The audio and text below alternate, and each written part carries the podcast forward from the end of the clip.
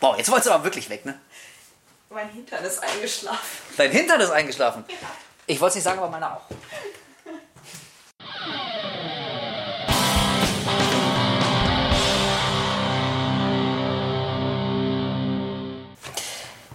Mann, Mann, Mann, ihr Lieben. Das ging aber verdammt schnell, oder? Also ich kann kaum glauben, dass es schon wieder das letzte Mal für dieses Jahr ist, dass wir um unser mittelgutes Mikrofon sitzen, Was? Hallo, hallo, 1A Soundqualität hier. um über Game of Thrones zu reden. Bevor Ja. wir das aber tun, muss ich dringend was in eigener Sache loswerden, sonst kann ich während des Videos an nichts anderes denken. Und zwar, äh, ich weiß sicher, dass es einigen von euch scharfäugigen Leuten da draußen auffallen wird. Ich war so leicht fertig und habe mich in den äh, lebensgefährlichen Park begeben heute und wurde dort von mutierten Hamburger Stechmücken überfallen, die mir äh, extrem viele Stiche verpasst haben. Ähm, das war nicht Wolf, dieses Horn auf meiner Stirn, das war irgendein Monster. Ich weiß gar nicht, ob man sieht, aber du hast recht, so ein paar Leute, die sehen dann auch wirklich jeden Ja. Scheiß immer sofort. Genau. Ja. Bevor es da zu Gerüchten kommt. Außerdem kann es passieren, dass ich irgendwann während des Videos anfange, mich wie ein hysterischer Affe zu kratzen. Es war aber auch wirklich krass. Ich habe dich vielleicht fünf Minuten weg, äh, also äh, mal aus den Augen gelassen, um eine kalte Cola oder so zu holen. Ich kam zurück und du warst völlig zerstochen. Ja. Deswegen, also lasst euch.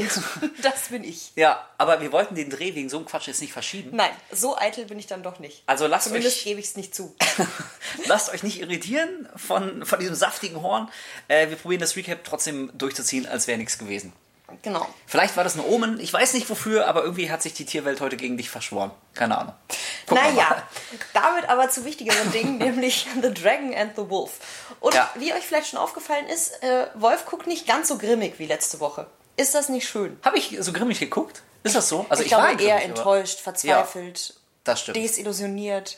Also ich meine, ey, es war das Finale der siebten Staffel. Und ähm, also ich weiß nicht, ich kann es auch nicht ganz genau belegen, warum. Das ist so ein reines Bauchgefühl, aber so gefühlt waren mehr Leute in diesem Jahr als in den Jahren davor im Vergleich ähm, so, so geil aufs Finale. Also waren angespannt ähm, und wollten jetzt wirklich wissen, was exakt passiert. Und ich glaube, das hängt damit zusammen, dass die letzte Folge so sehr, sehr unterschiedliche Reaktionen hervorgerufen hat. Ich war ja irgendwie bis vor ein, paar Tagen noch auf der Gamescom und ähm, wir wurden wirklich oft auf diese Game of Thrones Recaps angesprochen. Das ist wirklich krass. Also, was ich in meinem Tag tatsächlichen Job mache, das interessiert irgendwie so keinen.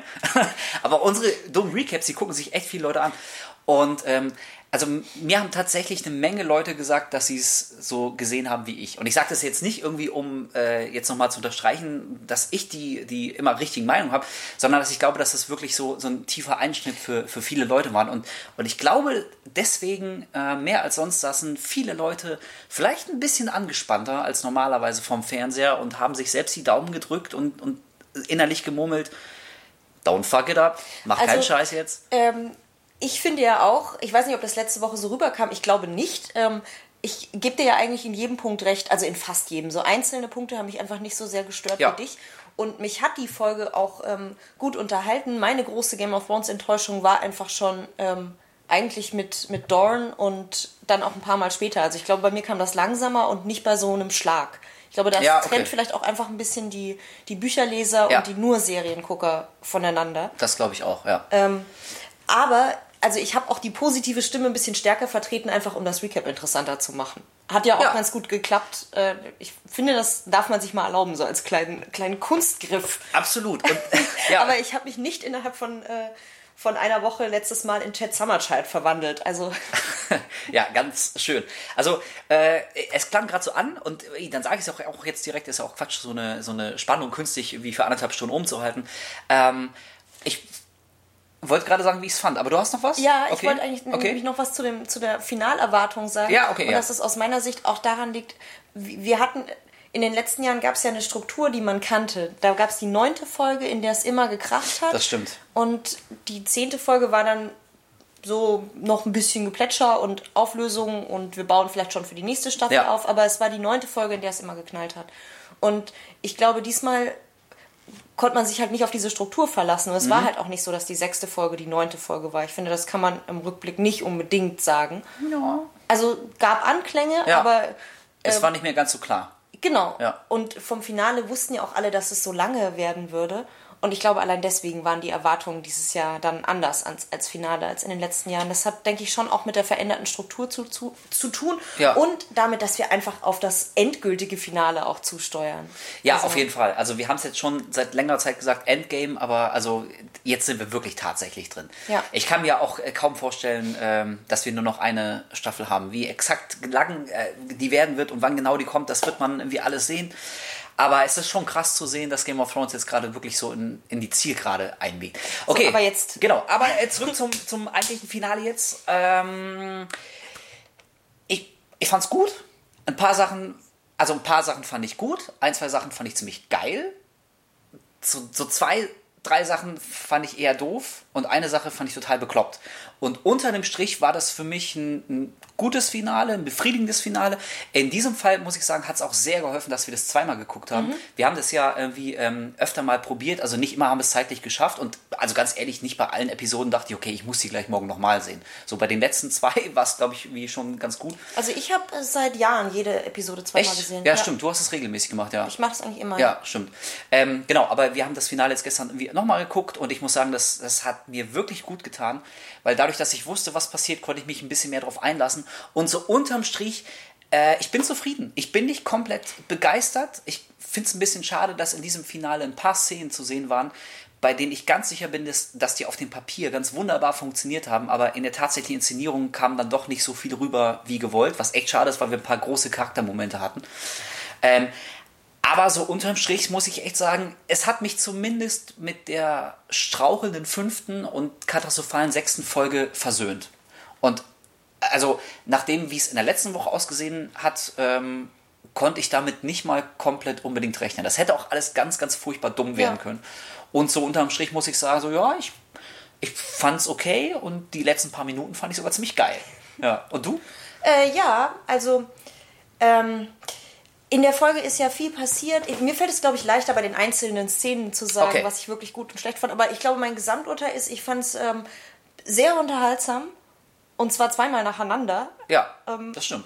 Und ähnlich wie du, viele, viele Sachen gut und ein paar Sachen nicht so gut. Ja. Wie so oft bei Game of Thrones eigentlich. Zumindest in der Staffel. Genau, ja. Ja. Ja. Also seit, seit, äh, seit zwei, drei Jahren, genau. Ja. Nicht. Stimmt, da sah das alles ein bisschen anders aus. Ja. Ja, okay, also äh, man kann wirklich sagen, äh, es ist sehr, sehr viel passiert. Ähm, und bevor wir in dieses Absu bevor wir in das, was alles passiert Ja. ist, reingehen, muss ich trotzdem noch eine weitere Sache loswerden. Okay. Und zwar ähm, habe ich ja letzte Woche diesen Harry Potter-Vergleich gebracht. Und das hat mich jetzt wirklich eine Woche beschäftigt, weil ich festgestellt habe, dass das nicht korrekt ist, was ich gesagt habe. Ich bin sehr gespannt. Ja, ich, also mein, mein Punkt war ja, dass ich ähm, auch bei den Harry Potter-Verfilmungen nie so wirklich ganz zufrieden war, weil sie einfach nicht alles aus den Büchern umsetzen konnten.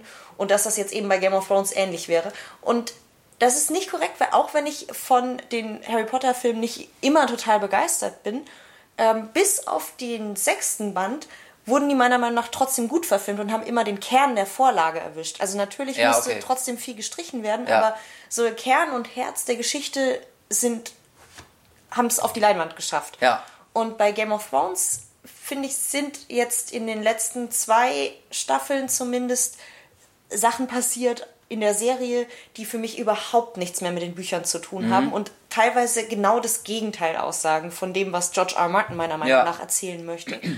Und deswegen ist es nicht, war das kein sehr guter Vergleich. So, Haben wir das mal klargestellt. Ja, und ich meine, ich kann mir jetzt schon vorstellen, irgendwie, äh, ich habe ja, man kriegt ja immer so die ersten Twitter-Reaktionen Ja. mit und auch im Freundeskreis, man schreibt sich WhatsApp-Nachrichten und so. Und ich glaube, dass jetzt dieses Finale ein paar Leute so richtig gekickt hat. Die fanden es Ja. super geil und, und waren wahrscheinlich irgendwie schwer atmend und sackten dann so zurück und dachten, boah, was für ein geiler Ritt, was für ein Hammerfinale. Ähm, und deswegen, also ich, ich kann schon erahnen, dass ein paar Leute jetzt schon wieder anfangen, irgendwie mit so einem geschwollenen Kamm da zu sitzen. Ähm, aber es ist ja nun mal so, dass tatsächlich durch den etwas, wie soll ich sagen, etwas unsteten Eindruck, den diese gesamte Staffel hinterlassen hat, kann man halt auch das Finale logischerweise nur aus, als Konsequenz von dem sehen, was bislang passiert ist. Und man, das ist ja nicht für sich alleinstehend. Ja. Und ähm, da kommen wir halt schon zu dem Bereich, dass ein paar Sachen für mich einfach nicht so gut funktioniert haben, weil der Weg dahin schon so holprig war.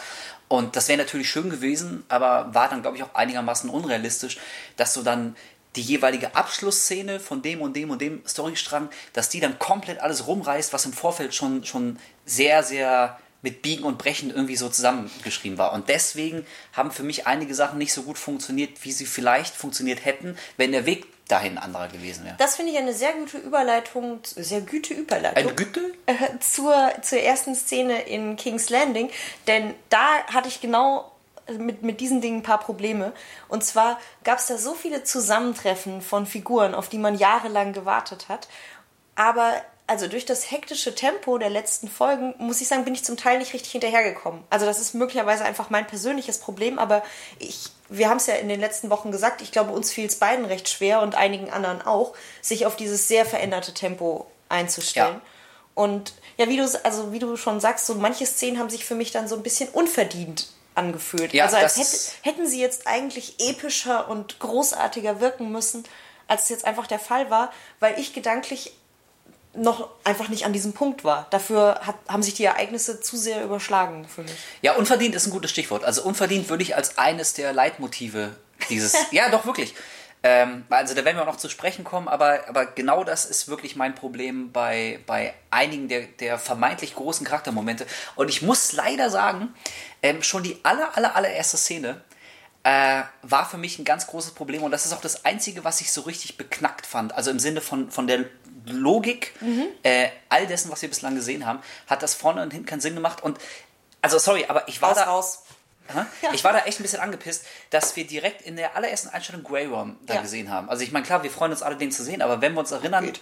Ja. Ja, doch. Also, oder? Du warst, Con Graven war doch ein cooler Typ. Ja, ist okay, aber wie du schon sagst, war. Eigentlich dachten wir, der wäre tot. Ja, und, und, genau das, äh, deswegen greift das Stichwort unverdient auf. Es ist absolut unverdient, dass der überhaupt noch lebt. Mhm. Ähm, denn das letzte Mal, das wir gesehen haben, äh, ist er in die Falle getappt, als er Casterly Rock einnehmen wollte. Und dann kam Euros ein, äh, Eurons Iron Fleet an und hat alles bombardiert und belagert.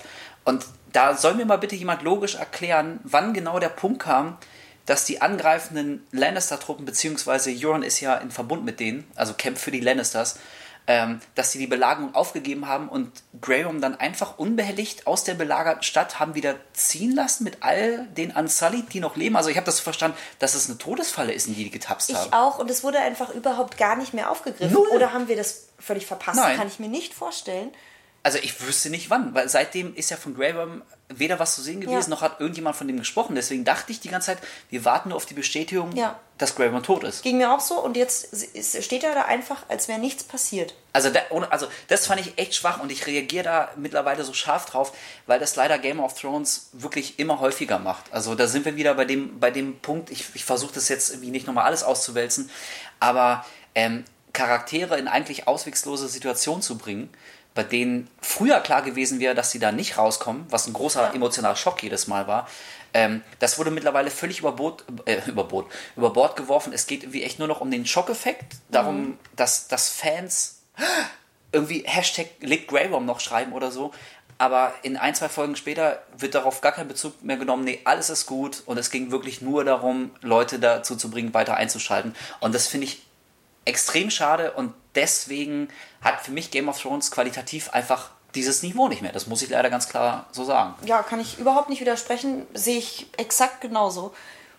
Ja, also da, deswegen war leider wirklich gleich der. Ja, das ist so schade. Das erste, what?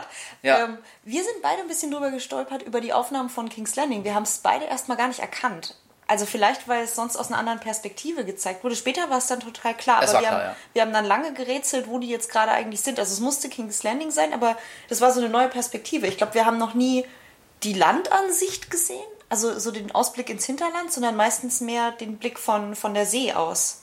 Ja, also ich dachte irgendwie durch die Architektur, das sah alles so, so leer und karg mhm. aus und für eine Sekunde habe ich das halt nicht mit King's Landing assoziiert, sondern ich habe mich gefragt, ob die vor Highgarden stehen und mich dann gefragt, wie zum Teufel die jetzt. Und warum? Ja, und, und warum? Und dann wurde es ja irgendwie relativ schnell klar. Und bevor jetzt jemand schreibt, ja, da waren Lannister-Truppen, aber nicht vergessen, die Lannisters haben ja auch Highgarden eingenommen. Ja. Also von der, äh, von, von der Logik her hätte es gepasst, wenn ich irgendeinen Grund gehabt hätte, warum die auf einmal alle wieder in Highgarden sind. War natürlich nicht so, es war King's Landing, aber ähm, ja, da bin ich auch ein bisschen Da braucht für eine Sekunde dachte ich wirklich, es ist ein Flashback, weil man Grey Worm da gesehen hat. Und ich dachte wirklich, die zeigen mir ein Flashback, was irgendwie mal mit Grey Worm passiert ist oder was, damit wir das schön abschließen. Aber nein, es ging nur darum zu zeigen, dass Daenerys jetzt mit versammelter Streitmacht antritt. Also die Unsullied äh, sind äh, am Start, die Dothraki kamen angeritten und ähm, Daenerys war ja dann auf dem Weg zum großen Treffen. Ja, und ich glaube, das ist vielleicht mit die wichtigste und, und möglicherweise auch die ergiebigste Szene, denn wie du schon sagst, da sind Charaktere aufeinander getroffen, die sich teilweise seit Jahren nicht gesehen haben und die so viel Hintergrundgeschichte hatten, dass, ähm, also selbst bei einer Lauflänge von rund 80 Minuten, aber da ging es mir wie du, ein paar Sachen waren unverdient, weil die eigentlich noch mehr Zeit äh, Ja. gebraucht hätten, um sich so richtig schön zu entfalten. Also es, wirkt, es wirkte so ein bisschen so ab, abgehakt, als hätte jemand eine Liste, so die beiden müssen sich jetzt schnell unterhalten das und die stimmt. beiden noch und die beiden noch. Und also es war nett, aber ich glaube, da wäre mehr drin gewesen, wenn wir mehr Zeit gehabt hätten. Es war ja im Prinzip auch eine Wiederholung von letzter Woche, weil das wieder sehr ähnlich war. So Figuren laufen irgendwo hin, eine größere Gruppe und dann unterhalten sich immer mal zwei und Stimmt, ja. klären dabei, was noch besprochen werden muss. Ja, das stimmt. Ähm, also hat mir trotzdem gefallen, aber ich möchte jetzt eigentlich gar nicht jedes einzelne aufzählen. Wir haben es ja alle, alle gesehen, Ja. sondern vielleicht nur kurz sagen, was besonders gut gefallen hat. Also mein, mein persönliches Lieblingszweiergespräch war zwischen äh, Brienne und dem, dem Hound. Äh, ja, okay. Über, okay. über, Über Aya, aber Ja. eigentlich auch mehr so über ihren Kampf. So, ich habe gedacht, du wärst tot. Ja. Nee, aber warst nah dran. So, das fand ich, fand ich ganz schön und von beiden nett gespielt. Ja, das stimmt. Und ich fand es so schön, dass es so friedlich war, ihr, ihr Treffen. Ja, also das hat mir auch ganz gut gefallen, dass du bei jedem Charakter wusstest, ähm, dass die eigentlich quasi nur aufgrund der veränderten Situation jetzt nebeneinander herlaufen, Ja. Mhm. ohne dass sie sich alle gegenseitig an die, an die Gurgel gehen. Und da muss ich sagen, also da muss man Game of Thrones vielleicht doch ein bisschen Respekt zollen, dass sie es dass sie's geschafft haben, so viele große, wichtige Spieler über die Jahre zu etablieren und dann, dann eigentlich doch mehr oder minder organisch irgendwie es zu schaffen, dass die alle zusammenkommen und, Ja. und man als Zuschauer verbindet mit jedem Einzelnen was. Also ähm, der Nachteil eben von dieser Zeitgeschichte, um es nochmal aufzugreifen, ist, dass äh, manche Charaktere da also ein bisschen außen vor gelassen wurden. Also ich, Varys zum Beispiel saß da auch und ich glaube, Ja. dass, dass Daenerys auch eine sehr starke Meinung zu Varys hat, der damals Tyrion aus der Stadt geschafft hat. Du meinst Cersei. Äh, Cersei, Entschuldigung, ja, Cersei. Ja. Cersei hat eine Meinung zu Varys. Also der hat ja genauso Hochverrat begangen, Stimmt. begangen an der Krone wie, wie alle anderen, die da involviert waren. Und der saß ja jetzt einfach so rum. Also, ey, ich brauche jetzt vielleicht auch nicht eine halbe Stunde mit allen möglichen Konstellationen, aber bei manchen Sachen ist es dann doch ein bisschen schade, dass die dann zurücktreten mussten, weil wir andere Charaktere ähm, gezeigt, haben, äh, gezeigt haben. Also da habe ich vielleicht auf den einen oder anderen Satz gewartet von, von Leuten, die wir vielleicht schon ein bisschen länger kennen als so andere. Ähm, ja, aber da sind wir halt bei dem, bei dem Problem Zeit. Was mir unfassbar gut gefallen hat, war der Drehort. Also die, die Ja. Location, die, dieses Dragon's Pit, hieß das so? Dragon Pit, ja. Ja, das Dragon Pit. Das sah ganz fantastisch aus. Also ich nehme an, dass das eine Mischung aus CGI und echtem, echter Location gewesen ist. Ich vermute, das wird so gewesen sein wie bei der großen äh, Scepter in King's Landing, Mhm. ja. wo sie einen echten Schauplatz genommen haben, aber den mit CGI noch so aufgehübscht Genau. und ein bisschen äh, bombastischer gestaltet Aber haben. sah, sah wirklich super Ja. aus. Also ich dachte direkt, ach, da könnte ich aber auch Urlaub machen. Das war schon echt sehr schick, ja. Übrigens habe ich mich gefragt, wie warm es jetzt eigentlich noch in King's Landing ist. Und zwar am Ende der Folge regnet, äh, regnet, schneit es ja Hamburg. Ja, das genau. einfach durch. Die kommen aus Hamburg. Ja. äh, es schneit ja, aber da sieht es noch so richtig heiß aus und macht so Bock auf, auf Urlaub. Und ich habe mich wirklich gefragt, ob Jon Snow nicht unfassbar schwitzt mit seinem. mit Ja, seinem, kann sein. Ja, bin ich echt drüber gestolpert. Ich kann jetzt auch immer nur, wenn ich das sehe, denke ich an Ikea in, in seinem Outfit. Ach ja, wegen der Werbung. Ja, genau. Und daran, boah, muss das heiß sein. Aber also im Norden passt es ja auch hervorragend, aber haben Leute aus dem Norden keine Sommerklamotten, keine, keine Reisekleidung? Oder ist es jetzt einfach schon so kalt in King's Landing? Also ich hätte mich über einen Satz zum Wetter gefreut, was wirklich keine Kritik ist, sondern nur meine ganz persönliche Neugier. Mich hat interessiert, ob sich dieser Wintereinbruch, der dann ganz am Ende kommt, in irgendeiner Weise schon angekündigt hat oder ob die da tatsächlich, so wie es aussieht, bei 30 Grad im Schatten stehen. Die st- stehen ja auch unter diesen Ja, ja, ja. Und zum Teil wahnsinnig unpassend angezogen sind. Also das wenn- wenn sind die so Kälte- Sachen, an denen ich hängen bleibe. Okay, lustig, daran habe ich überhaupt nicht gedacht.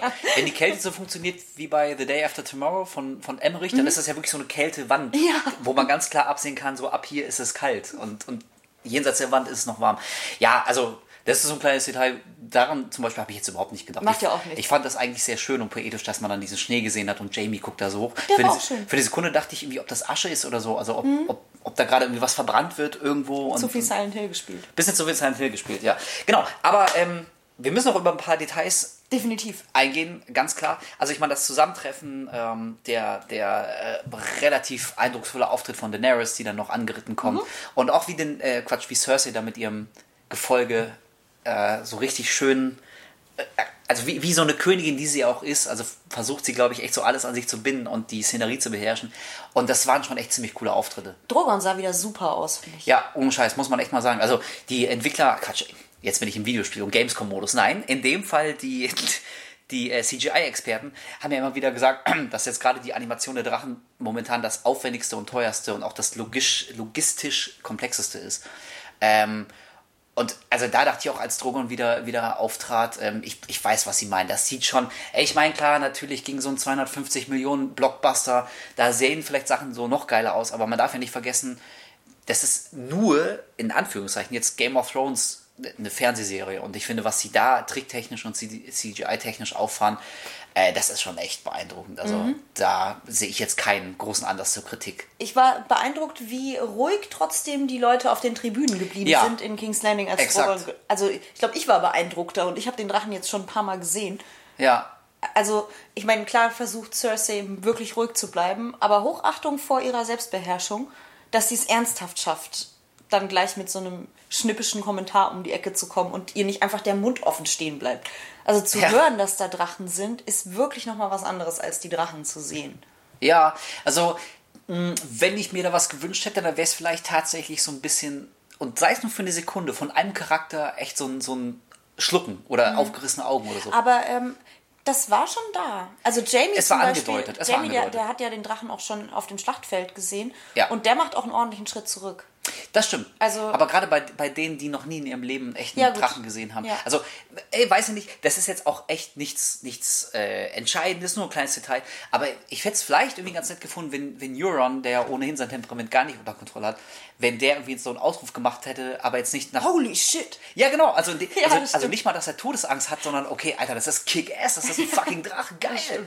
Also ich meine, der ist ja, der ist ja ohnehin sehr, sehr impulsiv und man weiß nie, was er als nächstes tut. Und wenn einer der Charaktere, die noch nie einen Drachen gesehen haben, in irgendeiner Form reagiert hätten, ich glaube, dann hätte mich das so ein Zentimeterchen näher an die Charaktere gebracht. Aber wirklich so im Großen und Ganzen ist das jetzt äh, vielleicht zu vernachlässigen. Also an Eurons Stelle hätte ich sowieso mein, äh, meine Hochzeitspläne direkt mal geändert und einen anderen Antrag gemacht. Also ich wäre immer lieber auf der Seite der Drachen.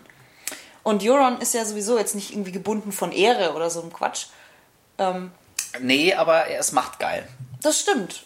Aber deswegen sage ich ja, er soll ja auch nicht, ähm, soll sich ja nicht unterwerfen, sondern ich hätte einfach direkt mal den nächsten Heiratsantrag in die Runde geworfen. Damit auch alle es mitkriegen.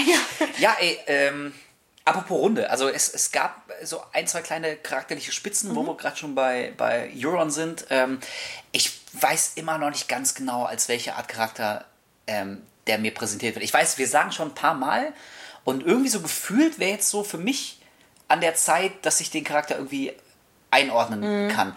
Und ich habe das Gefühl, dass sie sich ein bisschen zu sehr darauf verlegen, ihm diese, diese rotzige, kein Respekt vor nichts Punk-Rockstar-Attitüde zu verpassen, ähm, die ich auf Dauer, glaube ich, so ein bisschen eindimensional finde. Ich mag es gar nicht. Also, ich bin zwar erleichtert, dass das ein Bluff war, dass er einfach aufsteht und geht. Nee, ich meine jetzt, ich meine jetzt sogar noch äh, vorher in der Ja, Szene, ja, ich weiß. Ich, ich, also, als er seinen Bruder anspricht. Genau. Äh, Quatsch, ähm, seinen Neffen. Neffen, ja.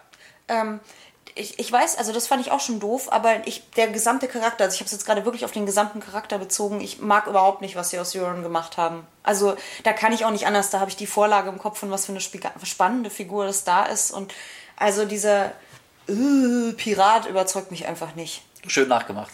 ja, wie er dann schon wieder davon stolziert mit seinem Ledermantel. Das, das, Ja, ich, also- ich, ich bin einfach. Ich finde ihn nicht. Genau das ist. Ich finde ihn nicht glaubwürdig als Figur. Der ist für mich eine Figur in der TV-Serie und nicht wirklich ein. Also so ein echter, echter Charakter. Dafür Ja. hatten wir auch zu wenig Zeit, ihn richtig kennenzulernen, aber. Nee. Ja, das stimmt. Bei Stromberg gibt es diese eine Szene, als äh, hier Jennifer Schirmann über Stromberg sagt so, und die ist, äh, die ist gegockelt. Das, das ist ja nur gespielt, das, das, sieht, das merkt man doch sofort. Ja, meinst du, Euron ist eigentlich ein ganz lieber? Nee, nicht ein ganz lieber, aber ich meine, bei, bei Stromberg wissen wir sofort, was sie meint, weil wir Ja. den Charakter halt so gut kennengelernt stimmt, haben. ja. Und deswegen bin ich voll bei dir. Bei Euron, da, also ich kann schon verstehen, dass sie den so als, als eitlen, selbstgefälligen Gockel inszenieren, ähm, aber abgesehen davon habe ich noch nicht so wahnsinnig viel von ihm gesehen, so Ja. dass, also wenn, wenn die Schreiber erwarten, dass ich hinter die Fassade blicke, dann erwarten sie von mir mehr Arbeit, als sie sich mit der Figur gemacht haben. Und also deswegen weiß ich genau, was du meinst. Ich, da bin ich fast froh, dass ich die Buchvorlage nicht kenne. Mhm. Denn also bei allem, was ich mitbekommen habe, klingt ja irgendwie echt kick-ass in den Büchern. Ja. Und ich werde es ja dann noch erfahren, wenn ich die dann endlich mal lese. Aber ähm, ja, das ist so ein Charakter, also der stört mich nicht. Ich finde ihn, ich finde ihn aber auch nicht geil. Und ähm, also deswegen hängt jetzt mein Herz nicht an ihm und auch nicht an seinen Szenen. Aber ich muss sagen, nicht zum einzigen Mal in dieser Episode bin ich wirklich auf die Twists der Drehbuchautoren reingefallen und dachte wirklich für einen kurzen Moment, alles klar, das, das war's jetzt mit Euron. Also die anderen Male fand ich es besser, dass ich auf den Twist reingefallen bin. In dem Fall dachte ich nämlich tatsächlich, die hätten jetzt mitgekriegt, dass die Leute auf Euron nicht so gut reagieren und beschlossen, ihn einfach wieder rauszuschreiben, so ähnlich wie sie Dorn dann auch abgekürzt haben. Okay, Ja. weg damit. Und dachte Das war nix. Ich, ich dachte echt, Euron geht jetzt und das war's. Du hast normalerweise, also wenn wir da sitzen, es ist wirklich morgens um drei, es ist äh, ganz ruhig. Ja. Und wir sind niemand, der die ganze Zeit irgendwie nebenher sich miteinander unterhält. Nee, also gerade so. beim ersten Mal gucken, kommentieren wir eigentlich gar nicht. wir sind, wir sind echt wirklich die ganze Zeit ruhig und selbst Ja. danach, wir brauchen meistens so zwei, drei Minuten und dann fangen wir an, so ins Plaudern zu kommen. Aber ich muss sagen, äh, ich finde das auch ganz angenehm an uns, weil, also ich hasse, deswegen gucken wir echt ungern Game of Thrones mit anderen. Ich und weiß mit noch damals, ungern meinen wir nie. Eigentlich nie. Ich weiß noch damals irgendwie Lost. Mit Äh, haben wir einmal geguckt, das war auch gut. Der, es kann auch still sein. stimmt, Allerdings genau. war das auch die Folge, in der Shireen verbrannt wurde. Ich glaube, wer da äh, Ja. redet, der hat auch kein Herz. Das ist richtig. Naja, also auf jeden Fall, um, Ja. um das abzukürzen, so, also wir sind wirklich sehr ruhig und lassen alles auf uns wirken und kommentieren eigentlich nicht die ganze Zeit irgendwas. Aber als Euron ging, da hast du wortwörtlich wirklich gerufen und hast ja noch so die Hand vom Mund geschlagen, weil die Kleine hier schläft, irgendwie, you gotta be fucking kidding me. wirklich, das war, weiß ich, morgens um halb vier oder so, also wirklich laut, als er, als er dann so abging. Und ich dachte auch, ey, das ist doch jetzt nicht euer Ernst. Ja, Also, das konnte ich nicht. Ernsthaft? Ja, von daher äh, muss ich auch sagen, also da dann direkt wieder so ein bisschen so ein kleines Chapeau an die, an die Mhm. Macher. Ähm, ich glaube, sie haben es ganz gut geschafft, uns alle aufs Glatteis zu führen. Also vielleicht wird der eine oder andere sich gedacht haben, dass das nur ein Bluff ist, aber ich muss auch Aber sagen, ich bin sicher, in den Kommentaren haben 70 Prozent der Ja, Leute war sofort doch klar. Mhm. Und den Twist von Fight Club, den haben sie quasi schon im Mutterleib geahnt. äh, kleiner Gruß an Chris Görnd an dieser Stelle, der das auch sofort wusste. Ja, genau. Ähm, aber also auf ein, zwei Sachen möchte ich da noch zu Ja. sprechen kommen. Also ihr merkt schon, es tut uns leid, aber wir sind vielleicht diesmal ein bisschen detaillierter, zumindest was diese Szene anging, weil da halt so, so Sie viel war ja auch so verdammt lang. Genau, und es ist relativ viel passiert. Ähm, diese Szene mit dem Hound und der Kiste, als er da runtergeht und auf die Kiste haut. Ich dachte, ey, ohne Scheiß, also da musste ich mir schon fast auf die, auf die Faust beißen, weil ich dachte, so nach der Aktion in der letzten Woche, dass er den großen Zombie-Angriff verursacht hat. Und Leute, tief in eurem Herzen wisst ihr es. Wenn er keinen Stein geworfen hätte, wäre möglicherweise alles völlig anders gekommen. Der Hound is a fucking idiot. Und ich dachte, wenn die mir jetzt zeigen wollen, dass der White aus irgendeinem Grunde ausbricht oder so und alles geht ganz katastrophal nach hinten los, weil der dumme Hound ohne irgendeine Motivation runtergeht, auf die Kiste haut, ihn weckt und dann wieder hochgeht. Also da dachte ich, Leute, das, das könnt ihr mir nicht ernsthaft präsentieren. Und ich war, also ich habe immer noch nicht ganz verstanden, was es sollte. Ich war aber froh, dass es nicht so gekommen ist, wie ich es befürchtet habe. Ähm, und also ich fand dann den Auftritt, wie er dann hochkommt und, und die Kiste aufmacht, nachdem man zwei, drei Sekunden nicht wusste, okay, ist der White darin zu Staub zerfallen? War das jetzt ihr gesamter Plan oder so? Fand ich schon Das habe ich kurz vermutet. Ja, ich dachte auch. So ein net, nettes kleines Suspense-Element. Äh, von daher war ich dann mit den Auftritten des Hounds einigermaßen versöhnt. Ähm, für eine Sekunde dachte ich, holy shit, ihr hattet alle recht und es kommt zum Clegane Bowl. Und da war ich mir in der Sekunde nicht ganz sicher, wie ich das jetzt gerade finden soll. Hast du da irgendwie eine Meinung zu? Weil ich glaube, du hängst da vielleicht ein bisschen mehr dran als Bücherleserin. Ach, also mir ist das eigentlich egal. Okay, aber Nein, Quatsch. Nein, Quatsch. das ist eine Minderheitenmeinung, Nein, ich. ich habe ich hab nicht erwartet, dass das in dieser Folge passiert. Es ist auch nicht wahr. Es ist mir natürlich nicht egal. Aber ich, also ich kann mir vorstellen, dass es das letzte, dass das immer noch passiert. Ich kann mir auch vorstellen, dass es nicht passiert. Das ist mir.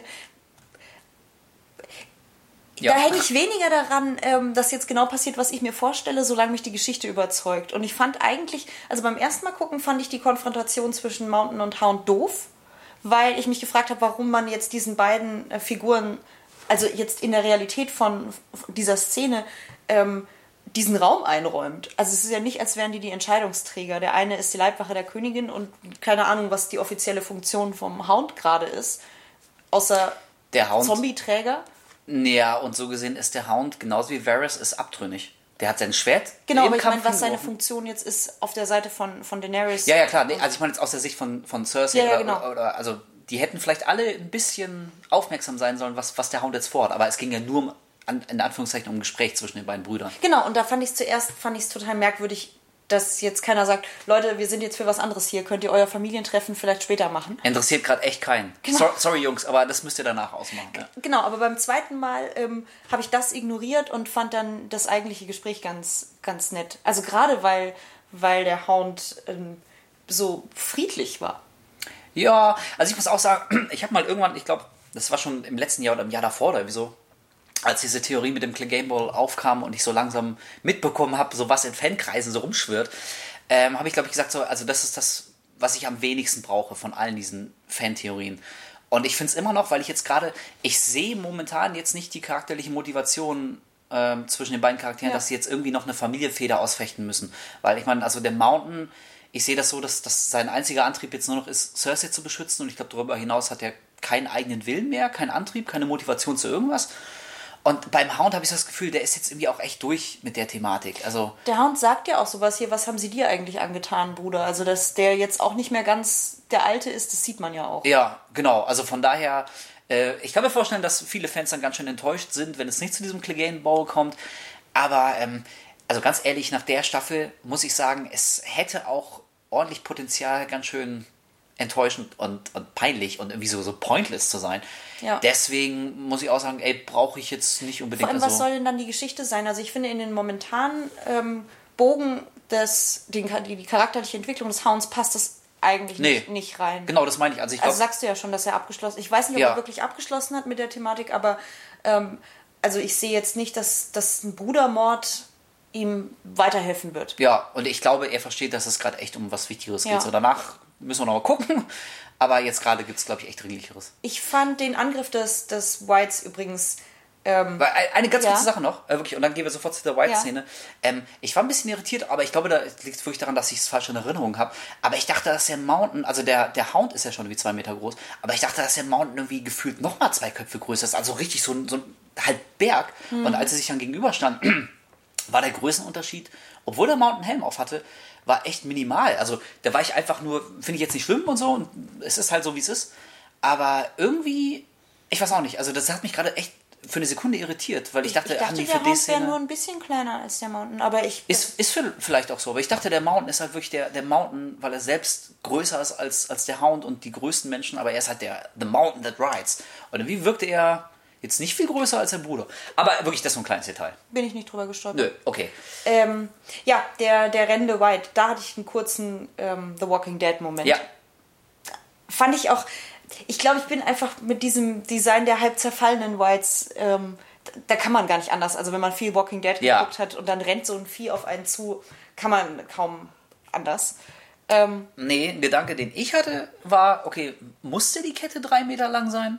Also wirklich, die, ich glaube, die war noch ein ganzes Stück länger als Oder drei Meter. ja, Das war, okay, ich- also ich habe mich eher gefragt, lag da jetzt wirklich, also drei Meter, dann das wäre eine gute Idee gewesen. Die, die war doch mindestens sechs Meter oder ja, das so stimmt, lang. die Entfernung war noch größer. Ja. Genau, also der konnte ja wirklich ein ganzes Stück rennen. Ja. Und ich sehe überhaupt gar keinen Sinn, warum man eine sechs Meter lange Kette in diese Box legen sollte. Aber auch das ist echt Peanuts. Und, Ja, und war ja auch wirklich nur, damit er halt kurz vor, vor Cersei zum Stehen kommt. Ja, ja, okay, ich meine, ey, du hast schon recht, es ist Peanuts und also das ist jetzt wirklich ein kleines Detail, das möchte ich jetzt auch nicht äh, kaputt denken und so. Aber wenn man halt, und wir kommen wie immer wieder dazu, wie so der Weg zu diesem Finale aussah. Und ich muss sagen, ich bin jetzt leider, wirklich leider, ein bisschen drauf konditioniert, irgendwie äh, bei Szenen abzuklopfen, ob die jetzt tatsächlich Sinn machen oder ob die jetzt mehr für so einen Show-Effekt für uns als Zuschauer Ja, und so das war inszeniert sind. definitiv der Show-Effekt. Ja. Und das war definitiv ein Show-Effekt. Und es wäre einem vielleicht nicht aufgefallen, wenn es nicht so wahnsinnig viele davon in letzter Ja. Zeit gegeben hätte und leider jetzt auch wieder im großen Finale. Und deswegen sind das so Sachen, bei denen ich denke so, äh, ja. Das stimmt. Unter dem Aspekt stört es mich tatsächlich auch, weil es, weil es so unnötig ist und halt nur. Also, du willst, dass er, dass er auf Cersei zurennt. Und dann kurz vor ihr zum Stehen kommt. Okay, wie kriegen wir das hin? Er muss eine wahnsinnig lange Kette haben. Ergibt keinen Sinn, ist aber die einzige Möglichkeit, wie die Szene funktionieren könnte. Ja, und ich meine, ey, klar, ich sehe schon das Argument, Cersei sollte sich ja tödlich erschrecken und die muss ja die, die Schwere und Ernsthaftigkeit der Situation begreifen, aber das war trotzdem sehr hoch gepokert. Also wenn die sich irgendwie nur, weiß ich nicht, um einen halben Meter verschätzt hätten mit der Entfernung, die müssen es ja im Vorfeld abgemessen haben oder der Hound hat ein sehr, sehr gutes Augenmaß, äh, dann wäre Cersei von dem White angegriffen worden, möglicherweise gestorben. Und sie hat vorher noch gesagt, wenn irgendwas schief geht, tötet zuerst die silberhaarige Schlampe und dann alle anderen. Also das war schon sehr, sehr hoch gepokert von Dann mein Bruder, dann ja, alle in genau. der Reihenfolge you, you see fit. Und dann wie du willst. Also ja. da fand, fand ich schon... übrigens sehr hübsch. Hat ja, mir gefallen. Das, das war echt ganz süß. Ja, genau. Ähm, ja, ich meine, also wir haben ja alle gesehen, was passiert ist. Ich glaube, wir müssen das jetzt nicht irgendwie im Einzelnen durchgehen. Ja. Ähm, ich fand das nächste große Highlight, also das, das kleine Highlight, was darauf äh, zu ähm, steuerte, war nochmal ganz kurz die, die Szene zwischen Brienne und Jamie. Die fand ich, ja. fand ich sehr gut. Ja. Als, als Brienne dann Jamie zur Seite nimmt und sagt hier Fuck off, also oder Fuck Loyalty, es ja. geht um mehr als Häuser und Schwüre und so. Weil ich da wieder dachte, wir haben es schon ein paar Mal gesagt, ich werde aber nicht müde, es gerne nochmal zu sagen, äh, wie großartig Gwendolyn Christie ist. Mhm. Das ist so eine coole Schauspielerin. ich würde die auch wirklich gerne mehr sehen, also in, in mehr Rollen. Ja, absolut. Also ich meine, klar, du brauchst als Schauspielerin auch irgendwie immer so einen, so einen Gegenpart und mit, mit Jamie hat sie ja, glaube ich, einen sehr, sehr guten gefunden. Aber in dem Moment dachte ich auch wieder, ich gönne der voll, dass sie jetzt nochmal so eine, so eine ordentliche Karriere hat. In Star Wars spielt sie mit, mit hat sie hoffentlich im nächsten Film ein bisschen mehr zu tun, als einfach nur mal durch die Szenerie zu laufen. Und weltweit ist sie jetzt, also sie wird immer Brienne of Tarth bleiben für ganz viele Fans. Und in dieser kleinen Szene so, das, das kam so natürlich und organisch rüber und ich dachte so, ich habe auch die die Konstellation der Charaktere verstanden und dass zwischen denen irgendwie immer noch was ist, aber jetzt gerade geht es um was anderes und so. Und alles kam in diesen 30 Sekunden rüber und ich fand es halt wahnsinnig schön. Ich würde die gerne mal in einer völlig anderen Rolle sehen, die nicht unbedingt ähm, auf ihre Größe und ihre körperliche Präsenz so aufbaut. Ich würde gerne mal ja, was ganz, stimmt. ganz anderes spielen sehen, weil ich bin mir ziemlich sicher, dass sie das auch kann. Ich glaube, die hat eine recht große Reichweite. Ja, das ist äh, durchaus möglich, ja, aber ich, ich glaube, also ja. an Rollenangeboten wird sie, glaube ich, nicht mangeln. Hoffentlich. Vielleicht, ja, genau, hoffentlich. Genau. Ähm, und dann äh, ja, hat sich Tyrion dazu entschlossen, das Gespräch mit seiner Schwester zu suchen. Ja, vorher hat aber Jon Snow seine Loyalität erklärt und ja. darüber würde ich gerne reden, weil okay, ich weiß, na gut, dann dass, reden wir erst darüber. Ich weiß, das wurde ja dann John auch oft genug gesagt, dass es doof war. Ähm, mich hat es aber total gerührt. Ich fand es richtig schön. Ich, Ey, ich fand das total also es war charakteristisch. Auch völlig, nee, ja, ich weiß. Ich meine jetzt auch nicht. Ich meine wirklich, dass ihm in der Serie, in der Westeros-Welt von den Leuten gesagt wurde, dass es dumm war. Ja. Also selbst Daenerys sagt ja, ich wünschte, du hättest es nicht gemacht, aber ich respektiere, was du getan ja. hast. Ähm, aber natürlich, ich finde, es passt total zum Charakter von, von Jon Snow. Es wäre völlig daneben, wenn er ähm, sagen würde, er macht es nicht. Also nachdem er ja gerade erst äh, sich Daenerys angeschlossen hat und gesagt hat, you are my queen, so, dann wäre es wirklich ein bisschen komisch. Aber ich fand es trotzdem schön. Also es war einfach ein Moment, der, der mir total gefallen hat, dass er sagt, no, nee, ich kann, kann nicht zwei Königinnen dienen. Da hatte ich so, einen, ja. so einen kleinen Fangirl. Yay, John und Daenerys. Und bald werden sie Liebe machen. Ja, und das kam dann auch so. Hashtag Epic Boat Sex. Ja, also ich meine, ey, bislang Jon Snow hat, hat ähm, sein, sein Ehrgefühl und die Verpflichtung, die er eingegangen ist, hat er vielleicht mal so ein bisschen zurechtgebogen. Also ich meine, er hat ein Zölibat abgelegt und das hat er gebrochen mit. Ja, aber da, also das also das haben wir ja, ja okay, das mit Ygritte, ja gut, das stimmt. Ja, genau, ich meine, das ist so ein kleines Detail, aber, aber ja. also da, ich finde das okay, weil ich finde, das, äh, das hat gezeigt, dass Jon Snow trotzdem irgendwie auch nur ein Mensch ist. Ja. Und ähm, das ist ja nun auch ein paar Jahre her und irgendwie, er wirkt jetzt nicht so, als, als wäre er schon mal groß, irgendwie, er hätte groß schon mal Liebe erfahren und so. Und in der Situation, also ich glaube, das ist einfach eine menschliche Schwäche von ihm gewesen. Er weiß, dass er das für die Bart abgelegt hat, aber ich meine, ey, es gab Höhlensex mit Igrit. Also ich glaube, da wäre auch der stärkste Mann schwach geworden. So, aber jetzt sind wir irgendwie echt, es geht um, um mehr ähm, und das, das Schicksal der, der Welt steht auf dem Spiel, um das mal ein bisschen pathetisch auszudrücken. Und dass er da sagt, ey, also nee, selbst im Angesicht dessen, aber ich habe einen hab Schuh abgelegt, dass ich einer Königin folge und ich kann nicht zweigleisig fahren. Also sehe ich wie du, so es war ein schöner Moment für den Charakter und ähm, sicherlich wäre es smarter gewesen zu lügen, was ja eine, eine Taktik ist, die Cersei verfolgt, wie sie kurz später sagt, so, ey, ich sag alles, was meine Gegner hören wollen. Ja. Ich habe meinen eigenen Plan. Aber Jon Snow ist halt nicht wie Cersei und also das hätte jedem klar sein sollen. Von daher fand ich das auch ziemlich passend ja. für den Charakter. Ja, ja und ich fand äh, auch die, die gesamte Unterhaltung, das gesamte Palais hat mir echt gut gefallen. Also Ja, ja, ja. Von, von allen Beteiligten war, war super. Und jetzt können wir gerne über äh, Tyrion und Cersei reden. Das war wieder ganz fantastisch. Mein Gott, wie gut ist Lena Headey? Also Ja, in äh, all ihren Szenen in, in dieser Folge. Holy shit, ja. Also wirklich, schon, schon vorher, als sie gesagt hat, so, okay, dann haben wir keinen Deal, wenn äh, Jon Snow ähm, sich, sich nicht zurückhält und nicht Neutralität wahrt, dann ist der Deal geplatzt. Okay, Leute, das war's, danke, ihr, könnt wieder, ihr könnt wieder abballern. Ähm, also das kam extrem überzeugend drüber, muss ich sagen. Ich habe jetzt noch nicht den großen Bluff gesehen.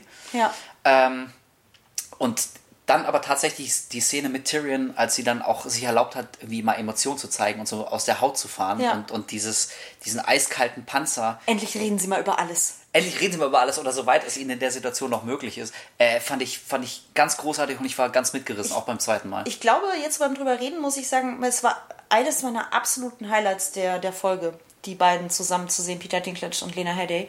ja, Ähm, das stimmt. Die Szenen zwischen den beiden waren ja schon immer großartig, so in den ersten Staffeln. Und ich wusste gar nicht, wie sehr ich vermisst habe, diese beiden zusammen spielen zu sehen. Die machen sich gegenseitig dann echt noch mal besser. Ja, ich glaube, die Schauspieler haben auch gesagt, dass sie privat irgendwie auch schon lange, lange äh, Kumpels sind und sich sehr gut kennen und sich Mhm. Ja, auch die sehr posten mögen auch und immer öfter ziemlich witzige Fotos so miteinander. Ist das so? Mhm. Verfolge ich nicht so. Aber, aber irgendwie, man, man merkt's. Äh, ich meine, klar, das sind ja auch Profis und äh, Ja. zum Schauspiel gehört halt auch irgendwie Zau äh, Schauzuspielern. Aber ich glaube, wenn du jemanden hast, mit, mit dem du echt klickst, dann äh, kann das manchmal so eine Szene echt noch auf ein neues Level hieven. Und das war definitiv für mich ein absolutes Highlight, weil ich beide Schauspieler, ich fand die total nachvollziehbar. Ja. Und ich fand es auch so schön, dass, dass sie für, für einen Moment dann jeweils irgendwie Emotionen gezeigt haben. Also wie Cersei ihn dann anbrüllt, sie wird sich das nicht von Tyrion anhören. Ja. Und äh, Tyrion dann irgendwann so der, der Kragen platzt und sagt, okay, dann lass uns das beenden, dann gib äh, dem Mountain das Befehl, und, äh, den Befehl und, und lass mich erdolchen und dann äh, wie ist auch gut, aber dann zieh es jetzt eben auch durch. Ich habe keinen Bock mehr auf dieses ewige Hin und Her. Äh, war, war sehr cool und sehr schön.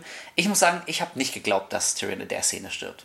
Also das war mir eigentlich relativ schnell klar, dass es, Nee, das dachte ich auch nicht. dass es gepokert ist von, von Tyrion und ähm, Cersei nicht drauf eingeht. ich dachte ähm, später, als äh, die Wiederholung der Szene mit Jamie kommt, Ja, da habe ich gedacht, Ja. es könnte jetzt passieren. Da, ja, das dachte ich auch. Also da habe ich zumindest äh, für, für drei Sekunden dachte ich, holy shit, machen sie es wirklich? Aber ähm, vorher würde ich gerne sagen, über da, da, dann direkt danach Stotter kam, direkt danach kam der zweite Twist, auf den ich komplett reingefallen bin, und zwar Cerseis äh, Herr der Ringe mäßige alle zusammen gegen die Bösen. Ihre große Ansprache Ja. und vielleicht erinnert ihr euch später daran, dass ich geholfen habe, ohne Versprechen. Ich bin so drauf reingefallen. Ja, und auch hier wieder, also ich fand das nicht nur schauspielerisch, fand ich das Ja. absolut großartig. Ich habe mir das wirklich abgekauft. Und ich fand gerade dieses Detail, das beim zweiten Mal ist auch so gut gefallen, dass sie am Ende sagt, und vielleicht erinnert ihr euch dran, Mhm. dass ich euch geholfen habe. Also, dass, dass da schon im Subtext schon mitschwingt, dass ihr völlig bewusst ist, dass sie keine Chance hat, auf dem eisernen Thron sitzen zu bleiben. Ja. Wenn alles so laufen sollte, wie sie vorgibt, dass es laufen wird, nämlich dass alle zusammen gegen die White Walker kämpfen und dann kümmern sich intern um die Querelen, also dass sie da schon zu verstehen gegeben hat, okay, ich, ich kann diesen Kampf nicht gewinnen. Ich werde es niemals laut sagen, ich muss irgendwie das Gesicht wahren. Ähm, aber vielleicht erinnert ihr euch dann dran, wer euch geholfen hat, irgendwie ohne irgendwelche Zugeständnisse von euch. Das fand ich so schön, weil, weil das auch ähm, im Sinne des Charakters fand ich das in dem Moment dann wirklich tatsächlich einleuchtend. Also wenn Cersei irgendwie noch versucht, ihre Kernfamilie zusammenzuhalten, und das ist ja, so interpretiere ich das Jamie und ihr ungeborenes Kind. Ja. Und ich glaube, wenn es hart auf hart kommen sollte, zumindest wirkte das in der Szene so, ähm, dann ist Cersei meinetwegen auch bereit, auf den eisernen Thron zu verzichten. Dann kann auch alles schon in Asche liegen, aber sie möchte sich und ihre Kernfamilie beschützen. Und meinetwegen sollen alle anderen brennen, aber Daenerys soll sich bitte daran erinnern, dass es Cersei war, die ihr Wort gegeben hat. Ja. Also, und sie möchte dann irgendwie verschont werden. Und in der Szene habe ich ihr das voll abgekauft, diese Logik. Und es war alles Quatsch. Aber Jamie hat es eher auch geglaubt. Ja, absolut. Und das, das war auch eine, das war, glaube ich, meine, meine zweitliebste Szene jetzt rein von der schauspielerischen Leistung her. Äh, diese Unterhaltung zwischen, zwischen Jeremy, äh, Jeremy? Jeremy. Es ist spät. Jersey. Äh, Jersey, ja, nicht schlecht. Nein, äh, Jamie und Cersei. Ja. Ähm, weil, also ich, diese, dieses, dieser eine kurze Einwurf von ihm, als er sagte irgendwie, einer dieser beiden wird gewinnen. You Ja. understand that, right? Das, das war so schön, weil so wenig Leute mit Cersei irgendwie so reden, also die mal ein bisschen runterholen und sagen, ey Mädel, hast du dir das wirklich gut überlegt? Äh, Bist du völlig bekloppt? Denk doch mal scharf nach. Das, das fand ich so cool, dass, dass Jamie in dem Moment so ein bisschen die, die Coolness fallen lässt und also wie Bruder und Schwester miteinander redet. Mir hat es noch auf einer zweiten Ebene richtig gut gefallen. Und zwar sagt er genau das, was man sich als Zuschauer, Zuschauer auch denkt. Also, ob Cersei denn nicht klar ist, dass ihr toller Bluff zu behaupten, sie würde mit in den Krieg ziehen und es dann nicht zu tun, dass der total schnell auffallen wird und B, dass er ins Nichts führt. Also, dass sie nicht gewinnen kann gerade. Und deswegen fand ich super, dass ähm, jetzt habe ich die gleichen Probleme, dass Jersey, Jersey, ja. ähm, genau das ihr dann sagt. Und durch ihre Antwort deutlich wird, dass sie einfach äh, komplett den Verstand verloren hat. Ja, ne, beziehungsweise, also was heißt komplett den Verstand verlieren? Im Prinzip spricht das eigentlich nur dafür, ähm, was wir beim letzten Mal gesagt haben und viele andere auch, dass nämlich der Plan, ihr so einen White Walker zu präsentieren oder einen White, Ja. ähm, kompletter Schwachsinn ist. Denn, also muss ich sagen, das haben wir relativ korrekt vorausgesehen, dass sich Jamie von so einem Quatsch ähm, nicht davon. Ach, mein Gott! Ah, Cersei. Sag einfach Jersey, es ist echt Jersey. einfach. Ja, aber dann können, können beide gemeint sein, das ist nicht gut. Aber auch praktisch. Ich sage einfach sie und er. Ja. Nein, sie, Cersei, ähm, sich von einem einzelnen White nicht davon abbringen lassen wird, dass sie irgendwie immer noch ähm, ihre Ränkespiele da äh, schmiedet. Denn anders als Daenerys, die ja auch nochmal sagt, irgendwie, ich habe es auch nicht geglaubt, bis ich sie alle gesehen habe. Und es sind, was hat sie gesagt, 100.000 mindestens oder 200.000? Ähm, auch da, äh, kleines Detail, aber das, das Minenspiel von Jamie, als er von dieser. Er hat ja vorher noch keine, keine Dimension gehabt. Und als er dann erfährt, also er sieht zum ersten Mal in seinem Leben Zombie und erfährt dann drei Minuten später, dass es davon irgendwie 100.000 gibt, die gerade alle Richtung Süden marschieren. Also wie er da guckt, so, fuck, wir sind echt am Arsch. Fand ich sehr, sehr cool. Ähm, ja, aber wir haben korrekt vorausgesehen, dass Cersei nach wie vor noch einen anderen Plan hat und ein White Walker wird sie da nicht überzeugen. Und das heißt, man muss prognostizieren, auch wenn es den Charakteren jetzt nicht klar ist, unseren guten Charakteren in Anführungszeichen, der Plan war von vorne bis hinten kompletter Quatsch. Ja. Das war ein dummer Plan. Ja, war total bescheuert, Ja. das stimmt, ja. Und äh, was ich jetzt gerade nicht bedacht habe, natürlich ist sie wahnsinnig, also ich finde, Cersei ist schon, schon länger wahnsinnig oder zumindest ist sie dauerhaft so betrunken, dass es keinen großen Unterschied macht. Ja, würde ich nicht sagen. Naja, okay, vielleicht ist sie nicht ständig betrunken, aber sie, Nein, sie ich meine trifft keine, auch wahnsinnig. Ja, sie trifft keine sehr rationalen Entscheidungen momentan. Also sie sind nicht halb so klug, wie sie selber denkt, weil auch die Golden Company Ja, wird nämlich gegen ähm, das Heer der Dothraki oder und, und der also gegen den Rest von Westeros oder gegen die White Walker nichts ausrichten. Das ist ihr vielleicht nicht klar, aber ich glaube auch die Golden Company wird da Naja, nicht also, weiterhelfen. sie hat ja äh, die Wahnvorstellung, dass sie sich dann einfach um die kümmern, die irgendwie heil aus der Schlacht Ja. rauskommen. Also, das ist so ge- eigentlich äh, gar kein dummer Gedanke. Lass sie sich beide erstmal die Köpfe anschlagen. Wir kümmern uns um die letzten Überlebenden und äh, putzen die auf einen Streich weg. Aber sie hat halt irgendwie nicht den Kontext dieser vermeintlich unbesiegbaren äh, Eiszombie-Armee. Ja. Von daher ja, ich will die ganze Zeit sagen, wird das furchtbar nach hinten losgehen, aber wir haben ja in der letzten Folge leider auch erfahren, ähm, dass die White Walker im Prinzip keine große Gefahr darstellen, wenn man es irgendwie schafft, den Night King zu töten. Dann wird ja zumindest impliziert, ist die gesamte Armee hinfällig. Von daher wissen wir als Zuschauer schon ein bisschen mehr und das schwächt die Gefahr leider so ein bisschen ab. Und ja, das ist halt wieder das Problem, wenn es Erklärungen gibt, die einem nicht gefallen, wie jetzt diese Sache mit den Tötet den Night King und die Gefahr ist gebannt. Ähm, ja, das ist die Konsequenz davon, dass ich als, als Zuschauer ähm, habe da jetzt nicht mehr so das, das ganz große Bibbern, weil ich auch angesichts der Tatsache, dass wir nur noch eine Folge haben, gehe ich davon aus. Eine Staffel. Äh, eine Staffel. Gehe ich davon aus, dass es in irgendeiner der letzten Folgen jetzt passieren wird. Vielleicht auch in der allerletzten, aber dass der Night King fällt und damit die gesamte White Walker Armee. Man wird Okay, jetzt sehen. haben wir einen großen Sprung gemacht, aber Ja, äh, wollte ich nur kurz schon mal anreißen. Nee, aber Ähm, dann lass uns jetzt auch dabei bleiben, sonst müssen wir nachher das gleiche Fass nochmal aufrollen. Ähm, ich hoffe sehr, dass das nicht sein wird. Ich bin mir auch fast sicher, dass das nie und nimmer das. Nee, ich bin mir sicher, dass das in den Büchern nicht so ist. Da lege ich mich jetzt fest. Ich bin mir ganz sicher, dass die White Walker.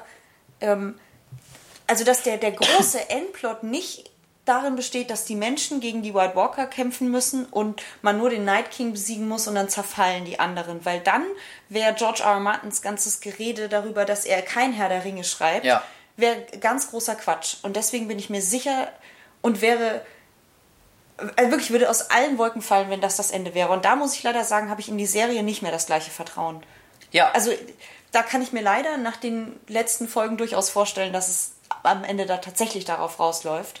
Ja, also ich kann mir vorstellen, dass es auch in der Serie dann nicht so plump eindeutig ist, hier kämpft gut gegen böse. Ja. Ähm, also was, was ich noch für möglich finde, ist, dass es am Ende noch nicht mal um die White Walker ging, sondern irgendwie mehr um, um das, das, das große Ganze. Also wirklich, Ich finde es schwer, das irgendwie in Worte zu fassen, aber ähm, okay, nein, also anders. Ich kann mir vorstellen, dass es auf die große Schlacht der Lebenden gegen die Toten hinausläuft, aber ich glaube jetzt nicht, dass das der Endpunkt der Geschichte ist, sondern ich kann mir vorstellen, dass die Toten besiegt sind, aber dass die Geschichte damit auch nicht am Ende ist, sondern dass wir spätestens dann realisieren, ähm, dass wir zur Erkenntnis kommen müssen, irgendwie diese ganze Kriegstreiberei fallen zu lassen, miteinander zu arbeiten, sonst am Ende irgendwie liegt alles in Schutt und Asche und keiner sitzt auf dem Iron Throne. Und vielleicht ist das dann auch die Message und das Ende, äh, weiß ich nicht.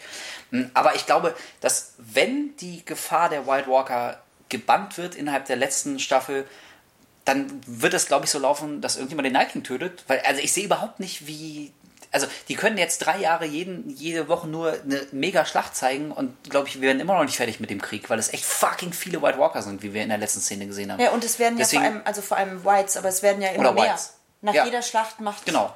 der Night King einmal wupp und seine Armee ist größer. Von daher sehe ich gar keine andere Situation, als irgendwie den Selbstzerstörungsmechanismus zu drücken ja. und, und die gesamte Armee auf einen Schlag äh, zu zerstören. Aber es sind nur Spekulationen, wir wollen genau. über das reden, was passiert ist. Ganz genau. Und da muss ich noch mal einmal ganz kurz zurückgehen, äh, weil wir jetzt gerade drüber geredet haben, über die Zerstörung des, des Night Kings. Und es war ein bisschen lustig, dass Jon Snow in seiner großen Präsentation, wie können wir Whites töten, vergessen hat, äh, Valerian Steel ja, zu erwähnen. wie lustig. Ja. Ja, we can burn them. Or with Dragonglass. Und ich dachte, ja, okay, aber... Äh, Valerian Steel? Es gibt das, noch Valerian was du da an dir rumhängen hast? Ist also, dir nicht aufgefallen? Nein? Ich meine, also klar, da wird jetzt keiner der Charaktere aus dem Hintergrund rufen. Ach übrigens, ich habe noch 30 Tonnen Valerian Steel. Cool, dass du gerade erwähnt hast. Ast rein. Ähm, aber es ist ja schon eine nicht unwichtige Info. Also ja. eine Waffe mehr oder weniger gegen einen vermeintlich unbesiegbaren Gegner zu haben, ist, glaube ich, schon ganz gut. Deswegen dachte ich auch, okay, ist das jetzt nicht mehr wichtig oder habe ich nicht ganz verstanden? Oder haben wirklich die Schreiber es stumpf vergessen? Und also. Was meint ihr? Ja, wirklich, schreibt es in die Kommentare. Aber das finde ich einigermaßen unerklärlich, muss ich sagen. Das war ein komisches kleines Detail. Ähm, so, aber jetzt wieder zurück. Wir waren bei Cersei und Jamie und genau. ähm, tja, diese. Diese Inzestliebe hat ein Ende gefunden, aber wie es so ist, Ende die eine Inzestliebe beginnt eine neue. Ja, warte, äh, damit ja. ich noch, ja, genau. ich war nicht fertig, ja. Ähm, die, die Szene zwischen Cersei und Jamie. Ähm, und habe ich ja vorhin schon angerissen. Und da dachte ich für drei Sekunden echt, oder ich habe es zumindest für sehr möglich gefunden, dass Jamie jetzt äh, stirbt durch die Hand des Mountain. Also, das wäre überhaupt nicht cool gewesen und, und eine ganz große Enttäuschung für alle. Aber, also, das haben wir schon ein paar Mal bei Game of Thrones gesehen, dass Charaktere einfach einen ganz sang- und klanglosen Abgang hatten, um immer wieder zu zeigen, dass es irgendwie nicht diese gener generische Herr der Ringe-Fantasy ist. Und von daher dachte ich für so ein, zwei, drei Sekunden, okay, möglicherweise hat sie äh, jetzt echt genug und er hat ein bisschen zu hoch gepokert und das war's jetzt für ihn. Also ich war allein aus dem, ich war enttäuscht und erleichtert zugleich. Ich dachte nämlich ziemlich sicher, dass Jamie jetzt äh, gleich stirbt. Unter anderem, weil es von Cersei Wahnsinn ist, ihn lebend gehen zu lassen und ihn nicht mal einzusperren. Sie hat ihm gerade gesagt, dass sie vorhat, die Golden Company zu holen. Und, ähm, und dass ihr Plan äh, gelogen war und sie lässt ihn zum Feind reiten. Also das finde ja. ich bei, bei aller, er ist mein, nicht nur mein Bruder, sondern auch mein Geliebter und Vater meines Kindes, alles gut. Ähm, ich hätte ihn trotzdem in den Kerker geworfen. Also muss ihn ja nicht gleich töten, aber ihn davon reiten zu lassen, war nicht clever. Ja, das ist wie Aya äh, und, und die Faceless Man, wo ja. es auch schon keinen Sinn gemacht hat, jemanden mit so wichtigen, wertvollen Insider-Informationen einfach zurück in die Welt zu entlassen. Und also da stimme ich dir voll zu zumindest hätte sie ihn einsperren müssen. Weil ich meine, was macht er jetzt mit der Information? Also, ja. nachdem sie schon in der letzten Folge gesagt hat, never betray me again, oder wie auch genau der Wortlaut war. Aber ich finde, also jetzt wissen wir auch, wie der Betrug aussehen wird, denn ähm, der wird irgendwie versuchen, jetzt die Golden Company selber äh, anzuführen. Vielleicht wird er Euron in den Rücken fallen, um dann mit der, mit der Golden Company den Kampf gegen die White Walker zu unterstützen. Also er kann ja eigentlich nichts anderes machen. Ja. Denn sonst müsste er riskieren, dass die Golden Company ihm von hinten dann in den Rücken fällt, während alle anderen oben im Norden, vermute ich mal so bei Winterfell wahrscheinlich, äh, die große letzte Endschlacht schlagen. Also muss er irgendwie an die Golden Company jetzt kommen. Und das heißt, er wird Cersei verraten. So. Ja. Und von daher hast du da völlig recht, das macht gar keinen Sinn, dass sie ihn jetzt ziehen lässt. Also es war ein schöner Moment für die beiden Charaktere. Und es sah wirklich dann schön aus mit dem Schnee, als er dann davon reitet und es anfängt zu schneien. Ja. Zum ersten Mal seit Jahrzehnten in King's Landing. Das war sehr schön. Und auch hier wieder ähm, Nikolai Costa äh, Waldau. Ähm, der hat irgendwie echt so seine Momente. Und ich finde, was er in dieser Folge gerade mit seinem Minenspiel mhm. gemacht hat. Also erst als er erfahren hat, wie groß die White Walker Armee ist, fand ich schon äh, sehr schön. Und ähm, Ja, nachdem Cersei zumindest impliziert, dass sie wirklich bereit ist, ihn jetzt hinrichten zu lassen, so diese, diese Enttäuschung Mhm. in seinem Gesicht, das, also das fand ich, das waren nur so ein, zwei Sekunden, aber Ja. irgendwie, das kam bei mir voll rüber. Es war nicht Angst vor dem Tod, das war einfach nur tiefe Enttäuschung, ähm, wie so die, die so heiße und innige Liebe von denen, wie die an den, den Punkt kommen konnte. Weil ich meine, die haben sich noch vor einiger Zeit geschworen, dass sie nur noch füreinander da sind, aufeinander Ja. aufpassen und die ganze andere Welt kann sie mal. Und ähm, jetzt sind sie sich gegenseitig an der Kehle. Und das hast du in seinem Gesicht gesehen. Ja, ich habe das I Don't Believe You, äh, fand ich, konnte man auch sehr schön nicht nur auf das beziehen, dass sie nicht glaubt, dass sie jetzt dem, dass er nicht glaubt, dass sie dem Mountain den Befehl, ihn zu töten gibt, sondern so ein generelles, ähm, ich kann nicht glauben, was zwischen uns und Ja, mit dir ja, so passiert ist. Also, das ist wieder so ein Beispiel dafür, da hat dann irgendwie so ein, so ein vermeintlich belangso, belanglos Sätzchen, hat dann aber doch mehr als eine Ebene, weil man die Charaktere halt so Ja. gut kennt. Das schaffen sie nicht bei allen leider mehr, aber äh, da war es auf jeden Fall wieder so ein Fall. Es war einfach eine schöne Szene, für mich ein schöner Abschluss äh, dieser gesamten großen ersten Szene in King's Landing, in der tatsächlich sehr viel passiert ist. Ja, und damit wollen wir auch King's Landing gemeinsam mit Jamie verlassen. oder? Absolut, würde ich sagen. Und nach Dragonstone weiterziehen? Ja, können wir machen. Weiterziehen? Weiterziehen. Ja. Ja gut, da ging es ja zuerst mal hauptsächlich darum, wer mit wem wohin fährt. Ja. Und ich wundere mich ein bisschen, dass keinem aufgefallen ist, dass John und Daenerys auch zusammen auf dem Drachen fliegen könnten. Der Punkt kann ja nicht sein, dass der Drache keinen anderen auf sich fliegen lässt, denn Daenerys hat ja gerade erst eine ganze Menge Leute mit Ja. dem Drachen abtransportiert. Und wenn der Punkt war, dass sie sicher und schnell nach Winterfell kommt, und zwar zusammen mit John, ähm, also hat mich wirklich gewundert, dass es keiner vorgeschlagen hat. Natürlich habe ich dann später erkannt, warum. Auf so einem Drachen kann man halt auch nicht so schön miteinander ins Bett gehen wie in so einem gemütlichen Boot. Oh, ich glaube, da gibt es eine Menge Fanfiction. Da darfst du wahrscheinlich nicht nach googeln. Äh, googeln. John Daenerys Sex on a Dragon oder so, da gibt es bestimmt. Ich halte mich ja ganz prinzipiell ähm, von Fanfiction mehr oder weniger, nee, ich kann schon sagen, komplett fern. Ja, Also also, es war was ganz anderes Theorien, aber Theorien sind eine Sache, Fanfiction eine ganz, ganz andere. ja, und ich meine, klar, das Argument ist irgendwie, äh, sie kann von einem Fall getroffen werden und so. Aber ich wage es zu behaupten, dass die auf dem, auf dem Schiff sicherer sind. Ich meine, wir haben ja gesehen, ja. Wie, wie zum Beispiel äh, Theon und Yara überrascht wurden mitten in der Nacht von der angreifenden Flotte. Ja. Und wenn es wirklich nur darum geht, Leute von Punkt A zu Punkt B zu kriegen, dann musst du doch, glaube ich, mit dem Drachen nur eine entsprechend hohe Flughöhe erreichen und dann kann dich von, von dem Boden aus, aus nichts mehr erreichen. Also die Drachen sind ja dann gefährdet, wenn sie über einem Schlachtfeld kreisen oder so oder immer wieder Angriffe. Nee, nee, die Gefahr, ähm, es wurde ja als die sichere Reisevariante beschrieben, wenn sie mit dem Drachen fliegen würde. Ja, wurde? Ja. Echt? Okay. Ja, es hieß, dass wenn sie, wenn sie auf zu, zu Land ähm, Ach ja, stimmt. dann, dann dann reitet, dann, ja, ja, stimmt. Genau, das war der. Stimmt. der Ja, okay, na gut. Drache Ja, dann, wäre die sichere Reiseroute gewesen und deswegen habe ich mich gewundert. Okay, gut. Die Ja, beiden hätten ja auch zusammen schnell nach Winterfell fliegen können. stimmt, aber es ging ja darum, dass sie, dass sie ein gemeinsames. Obwohl, ich meine, ey, wenn die beiden auf dem fucking Drachen ich angekommen wären, das wäre, eigentlich wäre es sogar noch ein besseres Signal, als wenn die auf so einem scheiß Boot dahin schippern. Sollten die Targaryens doch einfach mal mich als PR-Beraterin Ja, einstellen. absolut. Ja, ey, auf jeden Fall, äh, Das wäre auch der eine PR-Job auf der ganzen Welt, den ich annehmen würde. Ja, Bewerbung bitte an. Genau. Ähm, genau, aber wir sind ja erstmal in Dragonstone. Wir sind noch nicht auf dem, auf dem Schiff, Nee, sondern auch da kam es ja zu Zusammenstößen zwei Charaktere. Genau, wir müssen über Theon und John reden. Und ähm, ja, und ich glaube, ich kann für uns beide sprechen, wenn ich sage, das war leider wieder eine weitere dieser unverdienteren Szenen. Absolut. Obwohl sie toll gespielt war, von, also speziell von Alfie Allen, aber mir hat auch ähm, Kit Harrington wieder sehr gut gefallen. Allerdings hatte Kit Harrington aus meiner Sicht überhaupt gar keinen überzeugenden Text. Und das war für mich das Problem in dieser Szene, weil er überhaupt nicht wie Jon Snow war, sondern wie so ein, eine Mischung aus Jesus, Pfarrer und Therapeut. Ja. Ähm, weil er, er sagt ja zu, ähm, Theon. danke, genau das, was er hören möchte und hören muss, aber was eigentlich keinen großen Sinn ergibt. Ich, wir sind, denke ich, beide darüber gestolpert, dass er zu ihm sagt, er wäre ein, ein Stark. Ja, What? also genau, und, und da sind wir jetzt genau bei dem Punkt, äh, den ich am Anfang angesprochen hatte. Das war eine Szene, glaube ich, auf dem Papier hat die super funktioniert. Und ich verstehe auch, dass sie so inszeniert wurde, dass wir als, als Leute und, und Fans und Gucker, die Theon seit Staffel 1 kennen, jetzt seit sieben Jahren, äh, dass wir am Ende mit dem Charakter so ein bisschen versöhnt werden, dass er so ein bisschen diese Redemption Arc, die äh, so gern gesehen wird. Und im Prinzip habe ich da auch nichts gegen. Ähm, ich bin mir nicht ganz sicher, ob es sie verdient hätte, aber ich hätte es geschluckt, wenn ähm, das Argument ein stärkeres gewesen wäre. Aber da sehe ich es wie du. Also da haben wir uns beide angeguckt, als Jon Snow sagt, wie du bist ein ähm, Greyjoy, aber du bist auch ein Stark. Haben wir uns angeguckt und beide gesagt so, ähm, nee, du bist wirklich kein Stark. Also, ich meine, man kann ihn ja nur an seinen Handlungen messen, nicht Ja. daran, was er gern gewesen wäre und wie sein Erklärungstext, er wollte immer das Richtige tun, wusste aber nicht, wie das geht. Also da muss ich sagen, ähm, der hat wirklich einen ganz, ganz fürchterlichen Verrat begangen an, an seiner Familie. Also Ja. ich glaube, bis zu dem Punkt hat er die als, als Familie wahrgenommen und andersrum auch. Ähm, und den so grausam von hinten das, das Herz in Dolch zu rammen. Also Das Herz in den Dolch Ey, zu rammen. och, Alter. Wirklich, es ist, es ist für uns relativ spät jetzt gerade. Man sieht es auch, also ihr seht es nicht, aber vielleicht sieht man es im Bild. Es wird aber dunkler und so. Wir, wir sind tief in der Nacht. Nein, den Dolch ins Herz zu rammen. Ähm, und also da lasse ich das Argument nicht gelten. Ich weiß, ich wusste nie, wie man das Richtige tut. Ja, okay, aber das war eindeutig das Falsche. Also ich glaube, ein, ein Sechsjähriger würde verstehen, dass das nicht das Richtige ist, in keiner Situation. Ja.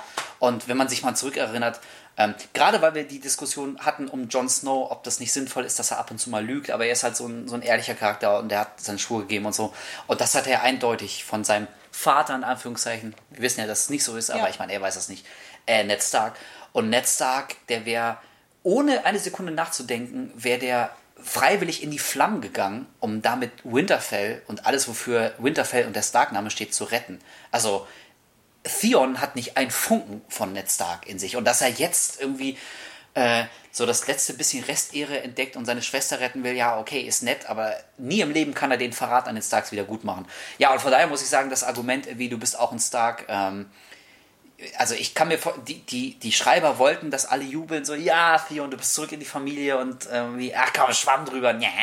Aber hat bei mir überhaupt nicht funktioniert. Es wird ja dann auch immer gerne vergessen, wenn es darum geht, dass er ja nicht die beiden, dass er ja nicht Brandon Dricken umgebracht hat. Ja, ja, stimmt, aber er hat schon zwei Kinder umgebracht. Zwei völlig unschuldige Bauerskinder. Genau. Ja. Und, Und hier Meister Lewin ist auch wegen seines Verrats Ja, gestorben. genau. Und die alte Nan und so. Also alle, die wir an, am Anfang in Winterfell kennengelernt haben, sind alle gestorben. Wegen ihm. Und alles ist ganz grauenvoll geworden. Und dass es für ihn dann besonders grauenvoll wurde, Ja. das ist ja dann vielleicht Karma, aber das entschuldigt ja nicht alles, was er getan hat, mit dieser plumpen Ausrede, "Ah, ich wusste es nicht besser. Ernsthaft, ich wusste es nicht besser. also ich fände es ja eigentlich schön, also das, der Punkt, an dem sie rauskommen, der gefällt mir ja ganz gut. So, okay, geh deine Schwester retten, warum Ja. reden wir hier noch weiter? Aber dieses, diese große Vergebungsszene, ich vergebe dir, was ich dir vergeben kann. Also auch da, ich hatte, hatte die ganze Zeit sarkastische Fortführungen im Kopf während der Szene und das war, glaube ich, nicht Ziel der, der Autoren. Also für mich hat es nicht wirklich funktioniert, nämlich auch bei dieser Ich vergebe dir, was ich dir vergeben kann, dachte ich, ja, das ist aber nicht sonderlich viel, weil Ja, eben. dir hat er auch nicht so viel angetan wie, frag doch mal Rob, ob er ihm vergibt. Ey, also passender wäre es gewesen, wenn Jon Snow gesagt hätte, du bist eindeutig ein Greyjoy und alles, was du jetzt noch machen kannst, um ein bisschen Vergebung zu finden, ist wirklich deine Schwester retten. Ja. Aber ähm, du bist kein Stark. Und, und ja, und damit, damit musst du jetzt dein, dein Leben beschließen. Also ich glaube, es ist beiden ziemlich klar, dass Theon auf eine Selbstmord, auf ein Selbstmordkommando jetzt geht. Der wird, der wird nicht lebend irgendwie seine Schwester Ja, aus den Fängen von Euron zurückholen. Und ich hätte es sehr passend gefunden, wenn Jon Snow eben das klar macht. So das letzte bisschen Vergebung kannst du jetzt nur bei deiner Familie finden, aber du bist kein Stark. So, ich schneide dir trotzdem nicht die Kehle durch, wir kämpfen alle zusammen auf derselben Seite, aber damit musst du jetzt einfach den Rest deines Lebens weiterleben, der wahrscheinlich nicht mehr so lang gehen wird. Ja. Da hätte ich gesagt, ja, okay, alles klar. Ich passt. meine, natürlich wünscht man sich immer ähm, so ein, wie du schon gesagt hast, so ein Redemption-Arc, gerade bei einem so tollen Schauspieler wie Alfie Allen, der Ja. selbst so ein Arschloch wie Theon wirklich noch absolut sympathisch irgendwie macht. Ja. Aber es ändert nichts daran. Ich glaube, Meister Lewin hat es gesagt mit dem Now You're Truly Lost. Ja, genau, now you're truly lost, ja. Und daran hat sich auch nichts geändert.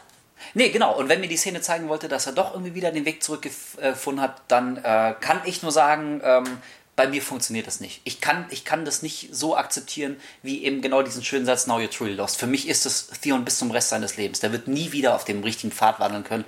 Und deswegen fand ich dann Manche auch so... Sachen kann man nicht wieder, wieder Genau, gut machen. ja, manche Sachen sind nicht wieder gut zu machen. Und deswegen fand ich so wie du, diese Absolution von Ja. Jon Snow, die war mehr für die Fans und hat aber für die Charaktere keinen großen Sinn gemacht. Ist ein bisschen, enthält einen Mini-Spoiler für Brügge sehen und sterben. Aber ähm, bei Brügge sehen und sterben weiß man auch von Anfang an, dass diese Hauptfigur, das wird kein Happy End haben. Das Ja. kann nicht sein, denn manche Sachen kann man nicht äh, wieder gut machen. Geht Ja. nicht. Wie bei, er sagte doch am Ende von, äh, von Dust Till Dawn. Hier, George Clooney sagt irgendwie, Mhm. mein Bruder ist tot wegen dir. Die gesamte Familie des Lebens ist tot wieder. Du kannst nicht wieder gut machen. Du kannst es nicht wieder gut machen. Ja, und äh, das wäre fast. 200.000? Ja, genau. Ja, und dann ist, also wirklich, ich finde es ein bisschen schade. Ich will mich gar nicht so auf, auf irgendwie jetzt äh, gerade Theon-Szenen einschließen, aber die Szene, die danach kam mit der Prügelei am Strand, hat mir noch weniger gefallen. Die fand ich nämlich, also grenzwertig dämlich. Die fand ich total bekloppt. Ja, also bei mir war es eigentlich nur eine Sache von, von wenigen Augenblicken, dann hätte sie mir deutlich besser gefallen. Ich fand es Ja. dämlich, dass ähm, sein Gegner ihm äh, dreimal zwischen die Beine tritt und dann Theon plötzlich, also der war ja gerade schon fast totgeschlagen Ja. und plötzlich nimmt er die Kraft aus sich, jetzt seinen Gegner totzuschlagen. Das hätte für mich, das war wieder dramatisch inszeniert und klang sicher super auf dem Papier, aber ich dachte mir, der ist halb tot. Wo nimmt er jetzt diese Energie her? Das hätte für mich überzeugender funktioniert, wenn der Kampf realistischer gewesen wäre. Nicht ganz so, ähm, nicht ganz so filmmäßig, dass er dreimal niedergeschlagen wird und dann aufsteht und seinen Gegner umbringt, sondern wenn es einfach ein dreckiger, harter Kampf gewesen wäre. Und von mir aus ähm, nehmt halt diesen Tritt zwischen die Beine, aber dass dann Theon gen- genügend Luft verschafft hätte, um seinen Gegner zu töten. Ja, wenn es so eine einmalige Sache Genau. gewesen wäre, die man vielleicht irgendwie, wo man drei Sekunden drüber nachdenken muss, warum Mhm. das jetzt irgendwie keine Auswirkungen hat und dann fällt er, mein, mein Gott, er ist kastriert. Ja. Also das hätte ich vielleicht noch schöner und kunstvoller gefunden, aber so, ähm, also da spürte ich sogar noch viel mehr als im Gespräch davor, da habe ich fast die, die Schreiber gesehen, wie sie mir zuzwinkern, ähm, weil sie erwartet haben, dass wir als Fans sagen, ah, wie cool, Theon ist ja, ist ja kastriert und deswegen macht ihm das nichts aus. Ey, das ist ja, Mann, wie smart, das hat ja alles noch einen Payoff. Und das fand ich so bescheuert, weil, also, das braucht jetzt für mich kein Payoff. Nein. Und Und, ich glaube, wenn man Theon fragen würde, würde er sich auch jederzeit weiterhin für seinen Penis entscheiden. Ich glaube auch. Also, ey, ich, ich kann mir vorstellen, dass, dass da die, die Schreiber und die ähm, Folge stammt ja auch wieder von Benja von Weiss. Hm. Und ähm, also was manche Dialoge anging, haben sie wieder einen ziemlich guten Job gemacht, haben Ja. wir auch gerade schon ausgeführt. Und gerade wenn es um die letzte Szene ging von der Inszenierung her, das war irgendwie alles schon relativ knackig. Ähm, aber in der Szene ähm, haben sich das dann doch ein bisschen, bisschen zu einfach gemacht. Also ich, ich hätte nicht so ein augenzwinkernes, gucke, das hatte alles schon Sinn und Zweck für diese eine Szene, dass er irgendwie diesen Kampf gewinnen kann und jetzt äh, zur großen Rettung seiner Schwester eilen kann. Ja. Äh, also das war mir zu, zu gewollt clever. Also manchmal ist clever, also manchmal kann ein Cleverness auch wirklich ablenken, wenn man das Gefühl hat, okay, das ist, das ist so eine, so eine aufgesetzte Cleverness. Das ist nicht wirklich clever, es ist nur, die tun so, als wäre das jetzt was Cleveres gewesen. Und so fühlte sich die Szene für mich an. Gerade weil, ähm, und das hast du gerade auch schon gesagt, äh, beim zweiten Gucken habe ich wirklich darauf geachtet, also nachdem Theon zum zweiten Mal niedergeschlagen wird, der Mann, der kann sich kaum noch bewegen. Der liegt da und wimmert und röchelt und, und kommt gerade noch irgendwie so auf die Beine. Ähm, und okay, dann hat vielleicht der Tritt zwischen seine, zwischen seine Beine hat ihm vielleicht nicht so wehgetan, wobei auch hier ein kleines Detail, aber ich meine, auch wenn er da unten nichts mehr hat, aber da ist ja trotzdem noch das sind Nerven und Gewebe und, und Haut und Muskeln. Und ich glaube, wenn du da drei, vier, fünf Mal volle Kanne mit dem Knie reinballerst, dann spürt er schon noch Schmerzen. Ja.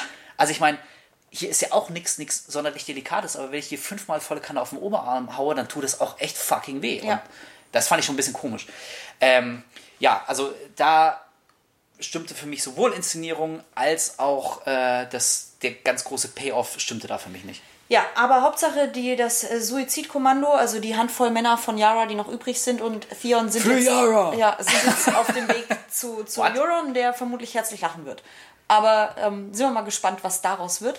Um aber mit was Positivem zu enden, was mir gefallen hat, ist, dass wir in der Folge gleich zwei Szenen hatten, in der einmal die Jungs und einmal die Mädels über Ned Stark und seine Lehren reden. Und interessanterweise, Mhm. John glaubt ja da noch, er wäre der Sohn von, von ihm. Und tatsächlich sind es zweimal eigentlich nur die Ziehsöhne und beim anderen Mal stimmt. die, die beiden Mädchen. Ja, stimmt, ja. ja ist ganz echt ganz nett, ja. Finde ich, finde ich ein nettes Detail. Ein nettes Detail. Ja, und damit haben wir es eigentlich schon äh, angerissen. Wir haben natürlich auch eine große Entwicklung in Winterfell gehabt, Ja. wo unsere beiden Mädels sind.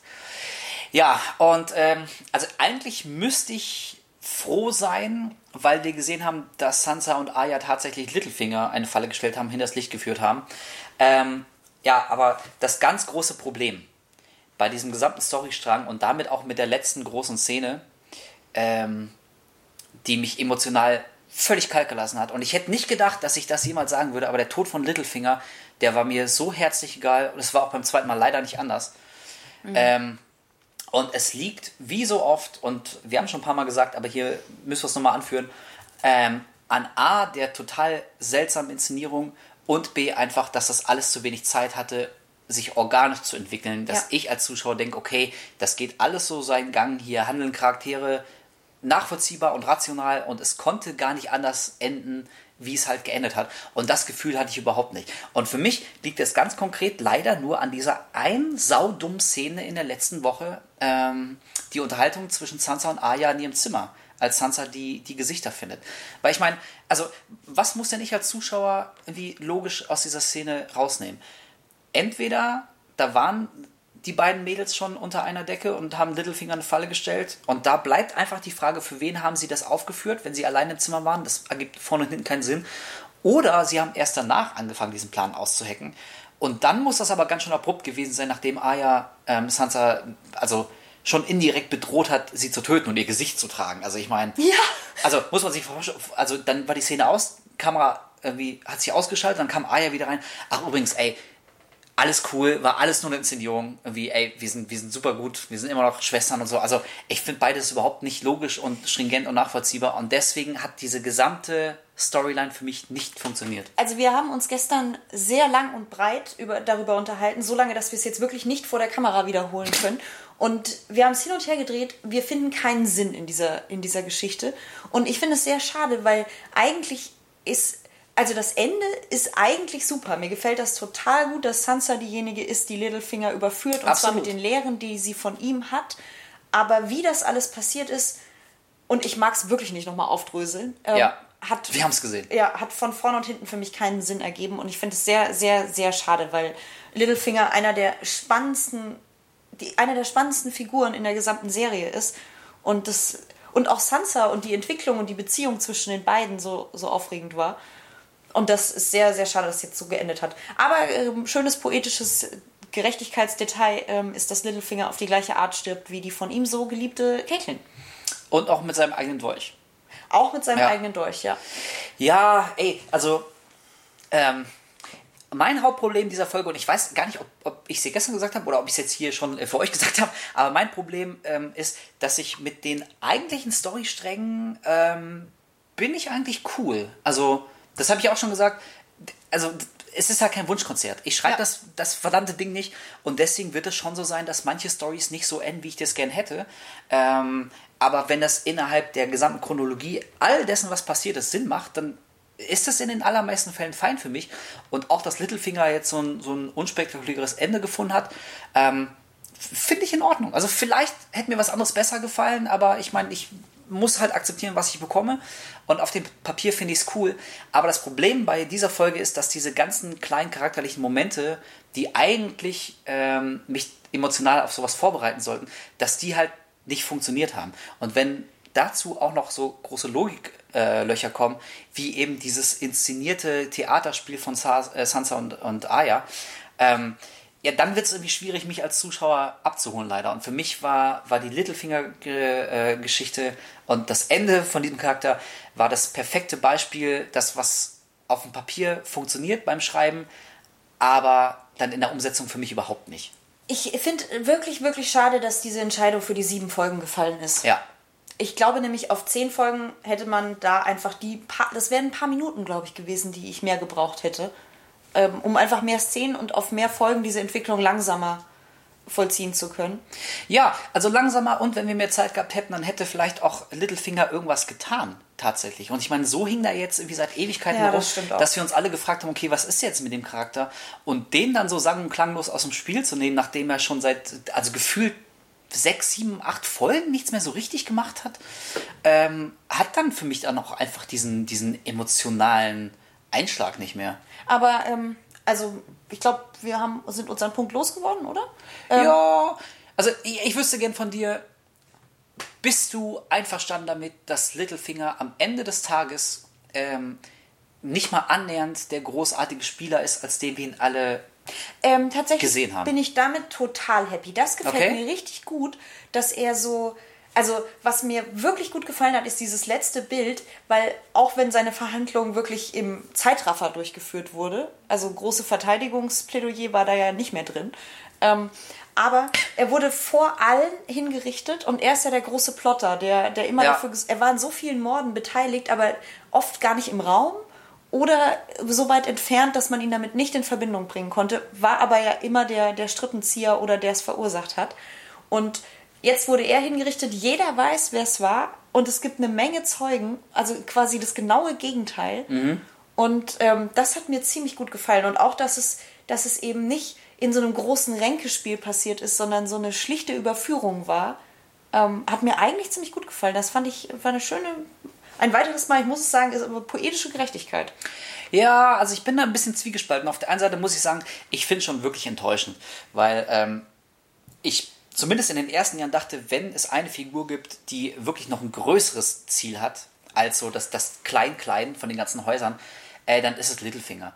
Und auch seine, seine berühmte Line, Chaos is a Ladder, also ich finde, das ist nicht nur echt eine, eine geile Zeile, sondern da dachte ich, okay, also möglicherweise ist auch derjenige, der fortwährend immer alles schlimmer macht, weil er der Einzige ist, der denkt, dass man, dass man eben aus dem Chaos auch noch was, was Gutes schaffen kann, zumindest für ihn selber. Also ich fand den, den unberechenbarsten und deswegen auch so lange Zeit den gefährlichsten Charakter. Ja. Ähm, naja, und dass wir jetzt gesehen haben, ähm, dass er tatsächlich auch keine größeren Ambitionen hatte, hatte, als zu herrschen. Und ich war ja auch felsenfest der Überzeugung, dass seine, seine Liebe gegenüber Sansa, dass es auch nur ein Bluff ist. Ähm, womit ich auch falsch gelegen habe. Ja, das habe ich nicht geglaubt. Ich nee, genau, da hattest du recht, ich hatte Unrecht.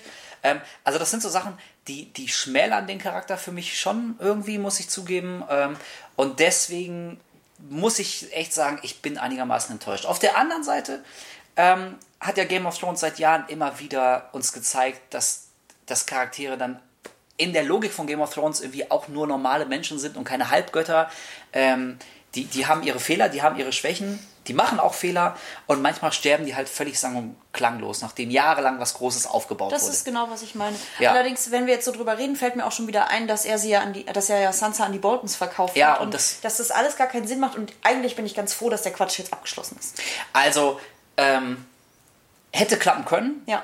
hat es aber leider überhaupt nicht. Und, und deswegen hat Littlefingers Tod für mich emotional, glaube ich, am wenigsten Resonanz von allen Toten äh, der Charaktere wirklich in den letzten Jahren, muss ich, muss ich wirklich Guter sagen. Punkt, ja. Ich glaube, ich würde mich da anschließen. Also, ey, das ich glaube, selbst um selbst bei den Sandsnakes dachte ich mir, oh, das, oh, Na okay, also die möchte ich vielleicht ausnehmen. Also die war mir dann tatsächlich noch, noch egaler. Aber, aber ich meine dafür, dass es, dass es wirklich also Peter nicht, Baelish nicht ist. Tayin und äh, Elaria am Schluss. Also wenn ich das Okay, jetzt vergleiche, dann ja, muss das- ich sagen, äh, Ja, und ich meine, wer hätte das, äh, das meine ich eben. Wer, wer hätte das denn gedacht? für möglich gehalten? Ja. So, aber ähm, was Oh, aber- einen emotionalen Einschlag dann noch gegeben hat, war die Unterhaltung zwischen Sansa und Arya auf den Zinnen von Winterfell. Die mir beim zweiten Mal viel besser gefallen hat. Mir auch. Beim ersten Mal hat die noch gar nichts ausgelöst. Vielleicht lag das aber auch nur an den Nachwirkungen der Littlefinger-Szene. Ja, Ähm, ja, vielleicht. Diesmal, also beim zweiten Mal gucken, fand ich die ganz großartig toll gespielt und auch überraschend emotional. Also bei mir. Ja, also beim ersten Mal hat es mich auch nicht so richtig gekriegt, weil ich halt noch total über diese Littlefinger-Sache nachgedacht habe. Und also der, der Gedanke, der die ganze Zeit in meinem Kopf pochte, war, äh, das war's? Wow, okay, nächste Szene, alles klar, das war Littlefinger. Hm. Ähm, deswegen habe ich das so gar nicht mit den Mädels so an mich rangelassen. Aber jetzt beim zweiten Mal, also ich fand es eigentlich ganz schön, dass sie der Versuchung widerstanden sind, zu zeigen, wie die am Ende sich in die Arme fallen oder irgendwie so. Weil ich glaube, also der Punkt ist ja tatsächlich nicht ganz unwesentlich, dass diese Charaktere echt eine Menge durchgemacht haben und einfach andere sind als die Ja. jungen Mädchen, die wir am Anfang kennengelernt haben. Und Brain kommt ja auch noch dazu. Also das fand ich dann auch ein ganz schönes Detail, dass am Ende die, die letzten Starkinder, mit der Ausnahme von Jon Snow, ähm, quasi ähm, Gericht gehalten haben über, über Littlefinger. Ähm, also fand ich ganz schön und dass dann gerade diese beiden Mädels am Ende nochmal äh, so ein bisschen sich an ihren Vater erinnern und dass die Starks zusammenhalten müssen, um den Winter jetzt zu überleben. Ähm, gerade dadurch, dass es so zurückgenommen war. Es ist vielleicht nicht komplett realistisch, aber in, also das ist so eine Ausnahme, wo ich sage, ähm, da ist mir vielleicht die, die Inszenierung ausnahmsweise mal vielleicht ein bisschen wichtiger als, als Realismus. Und deswegen hat das für mich echt ganz gut funktioniert, wie das Bild dann auch aufgezogen ist und man sieht so die, die Weiten so um Winterfell herum. Das war ziemlich schön. Also eigentlich passt es für mich total. Ich mochte wirklich nur die Inszenierung in den letzten Folgen nicht, dass Sansa und Arya letztlich eben doch Schwestern sind und zusammenhalten und sich nicht von Littlefinger entzweien lassen, weil sie eben doch beide die Töchter ihres Vaters sind, finde ich für mich total stimmig und richtig schön. Ja, genau. Aber die Inszenierung hat für mich einfach nicht gestimmt. Also was sie aus Arya, darüber darf ich wirklich gar nicht nachdenken, weil abgesehen von dieser Szene mit, mit Sansa, ähm, hat Aya seit mehreren Folgen keinen Satz mehr gesagt, den ich nicht ganz schlimm fand und kaum erträglich. Und ich habe jetzt festgestellt, es liegt nicht an Maisie Williams. Die, die mag ich wirklich gerne. Ich mag einfach nicht, was sie aus diesem Figur, aus, aus Aya gemacht haben, die in den Büchern eine meiner liebsten Figuren ist und jetzt so ein Pseudo-Badass. Komme ich wirklich nicht drüber. Aber die Szene mit Sansa hat mich damit ein bisschen, bisschen versöhnt. Ja, das ist richtig, ein bisschen versöhnt. Und, so, und wo wir es gerade gesagt haben, wir haben ja noch einen Starkind, nämlich äh, Bran, und der hatte ja auch äh, ein paar wertvolle Informationen. Ja, wertvolle Sachinformationen. Ja, ganz genau. Ähm, genau, Sam ist angekommen und ist, ich muss aber, würde lieber was über Sam sagen, weil Bran mag ich immer noch nicht. Ähm, ich glaube, das wird auch nichts mehr. Der kann, ich, ich glaube, der, der Schauspieler kann da gar nicht so viel. Ich sehe aber deinen Punkt. Also nachdem du es gesagt hast, ähm, dass der einfach nur wirkt wie so ein, so ein gelangweilter ultra cooler Teenager, der keine Emotionen mehr zeigen will. Äh, also mich stört es immer noch nicht und ich, ich finde es eigentlich echt immer noch ganz angenehm, aber ich sehe auf jeden Fall einen Punkt. Und das da gibt es auch kein richtig oder falsch. Nee, das ist auch total subjektiv und ja. ich, ich, mich stört es ja selber. Also, ja, das ist dann immer ärgerlich. Ne? Ja, es wäre echt schön, wenn ich nicht immer denken müsste, mein Gott, Junge, jetzt mach dich doch mal gerade. Ja, genau. nee, ähm, Genau, Sam hat mir wirklich äh, wieder richtig gut gefallen mit seinen minimal Gesichtsausdrücken, wie, wie er uns so einen ewigen Running Gag gegeben hat mit Hello. Hello. Ja. Ähm, fand ich es auch diesmal wieder sehr schön, wie er auf Bran reagiert hat, als er die Eröffnung bekommt, dass er jetzt der Three-Eyed Raven ist. Mhm. Oh. ich weiß nicht, was das heißt. Und auch ja. später, als er dann so vorsichtig fragt, hast du das in einer Vision gesehen? Ja, okay, das ist ein Gag, den habe ich sofort kommen sehen, dass er eine Schriftrolle hat. Ja, aber, aber fand ich trotzdem nett. Ja, es ist nett. Und also das ist wieder ein Beispiel dafür, es kann manchmal klappen, äh, mit einem Charakter so ein bisschen Humor reinzubringen. Mhm. Also bei Tyrion in der letzten Staffel irgendwie, da, da lief das so mehr gegen die Wand öfter ja. mal. Also die haben auch probiert, ab und zu mal so einen Spruch reinzubringen und alle haben sich angeguckt, so, hä? Das, soll das jetzt witzig sein? Das passt mir nicht zu Tyrion. Ja. Und äh, Sam, also ich weiß nicht, ob es am Schauspieler liegt oder ob er da wie echt die, die, die besseren Dialoge kriegt, aber der hat immer so ein, zwei, manchmal ist es nur ein Gesichtsausdruck oder so ein Hello oder so ein Ah. Ich sage, das ist am Schauspieler, weil, vielleicht, vielleicht. weil du kannst jemanden also so perfekt so, so was rüberzubringen, ich glaube, das, das liegt wirklich an ihm, dass er ein Talent dafür hat, Vielleicht, so aus Minimalsätzen was rauszuholen. Ja, noch eine Komik rauszuziehen, die aber überhaupt nicht äh, störend ist.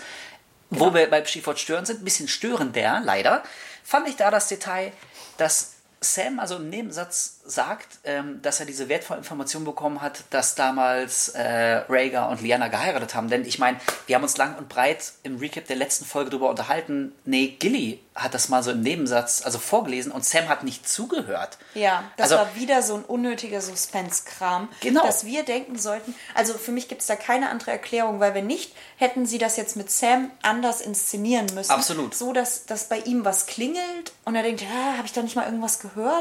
Und dann irgendwie nachdenkt, oder Bran, der, der sieht doch alles, das dann auf die Art irgendwie ja. erfährt. Aber dass er es wie aus der Pistole geschossen weiß, obwohl er nicht zugehört hat, da bin ich auch sofort drüber gestolpert und dachte mir, okay, also habt ihr es nur deshalb so inszeniert, ja. damit der Zuschauer denkt, oh Mann, Sam hat es nicht gehört. Ja, genau. Wie du gesagt hast, diese überflüssige Suspense, in, äh, auf, die sie, äh, auf die sie sich immer öfter verlassen, das macht mir wirklich so ein ganz kleines bisschen, muss ich echt sagen, äh, Game of Thrones tatsächlich kaputt. Weil, ja. also ich meine, du kannst da doch gar nicht anders. Als jemand, als ein Zuschauer, ich meine, okay, vielleicht machen nicht alle so viel zu lange Recaps wie wir und, und wahrscheinlich gibt es auch nicht Millionen, die sich unser dummes Gelaber anhören, sondern einfach nur die Serie gucken, unterhalten sind und dann ist aber auch gut.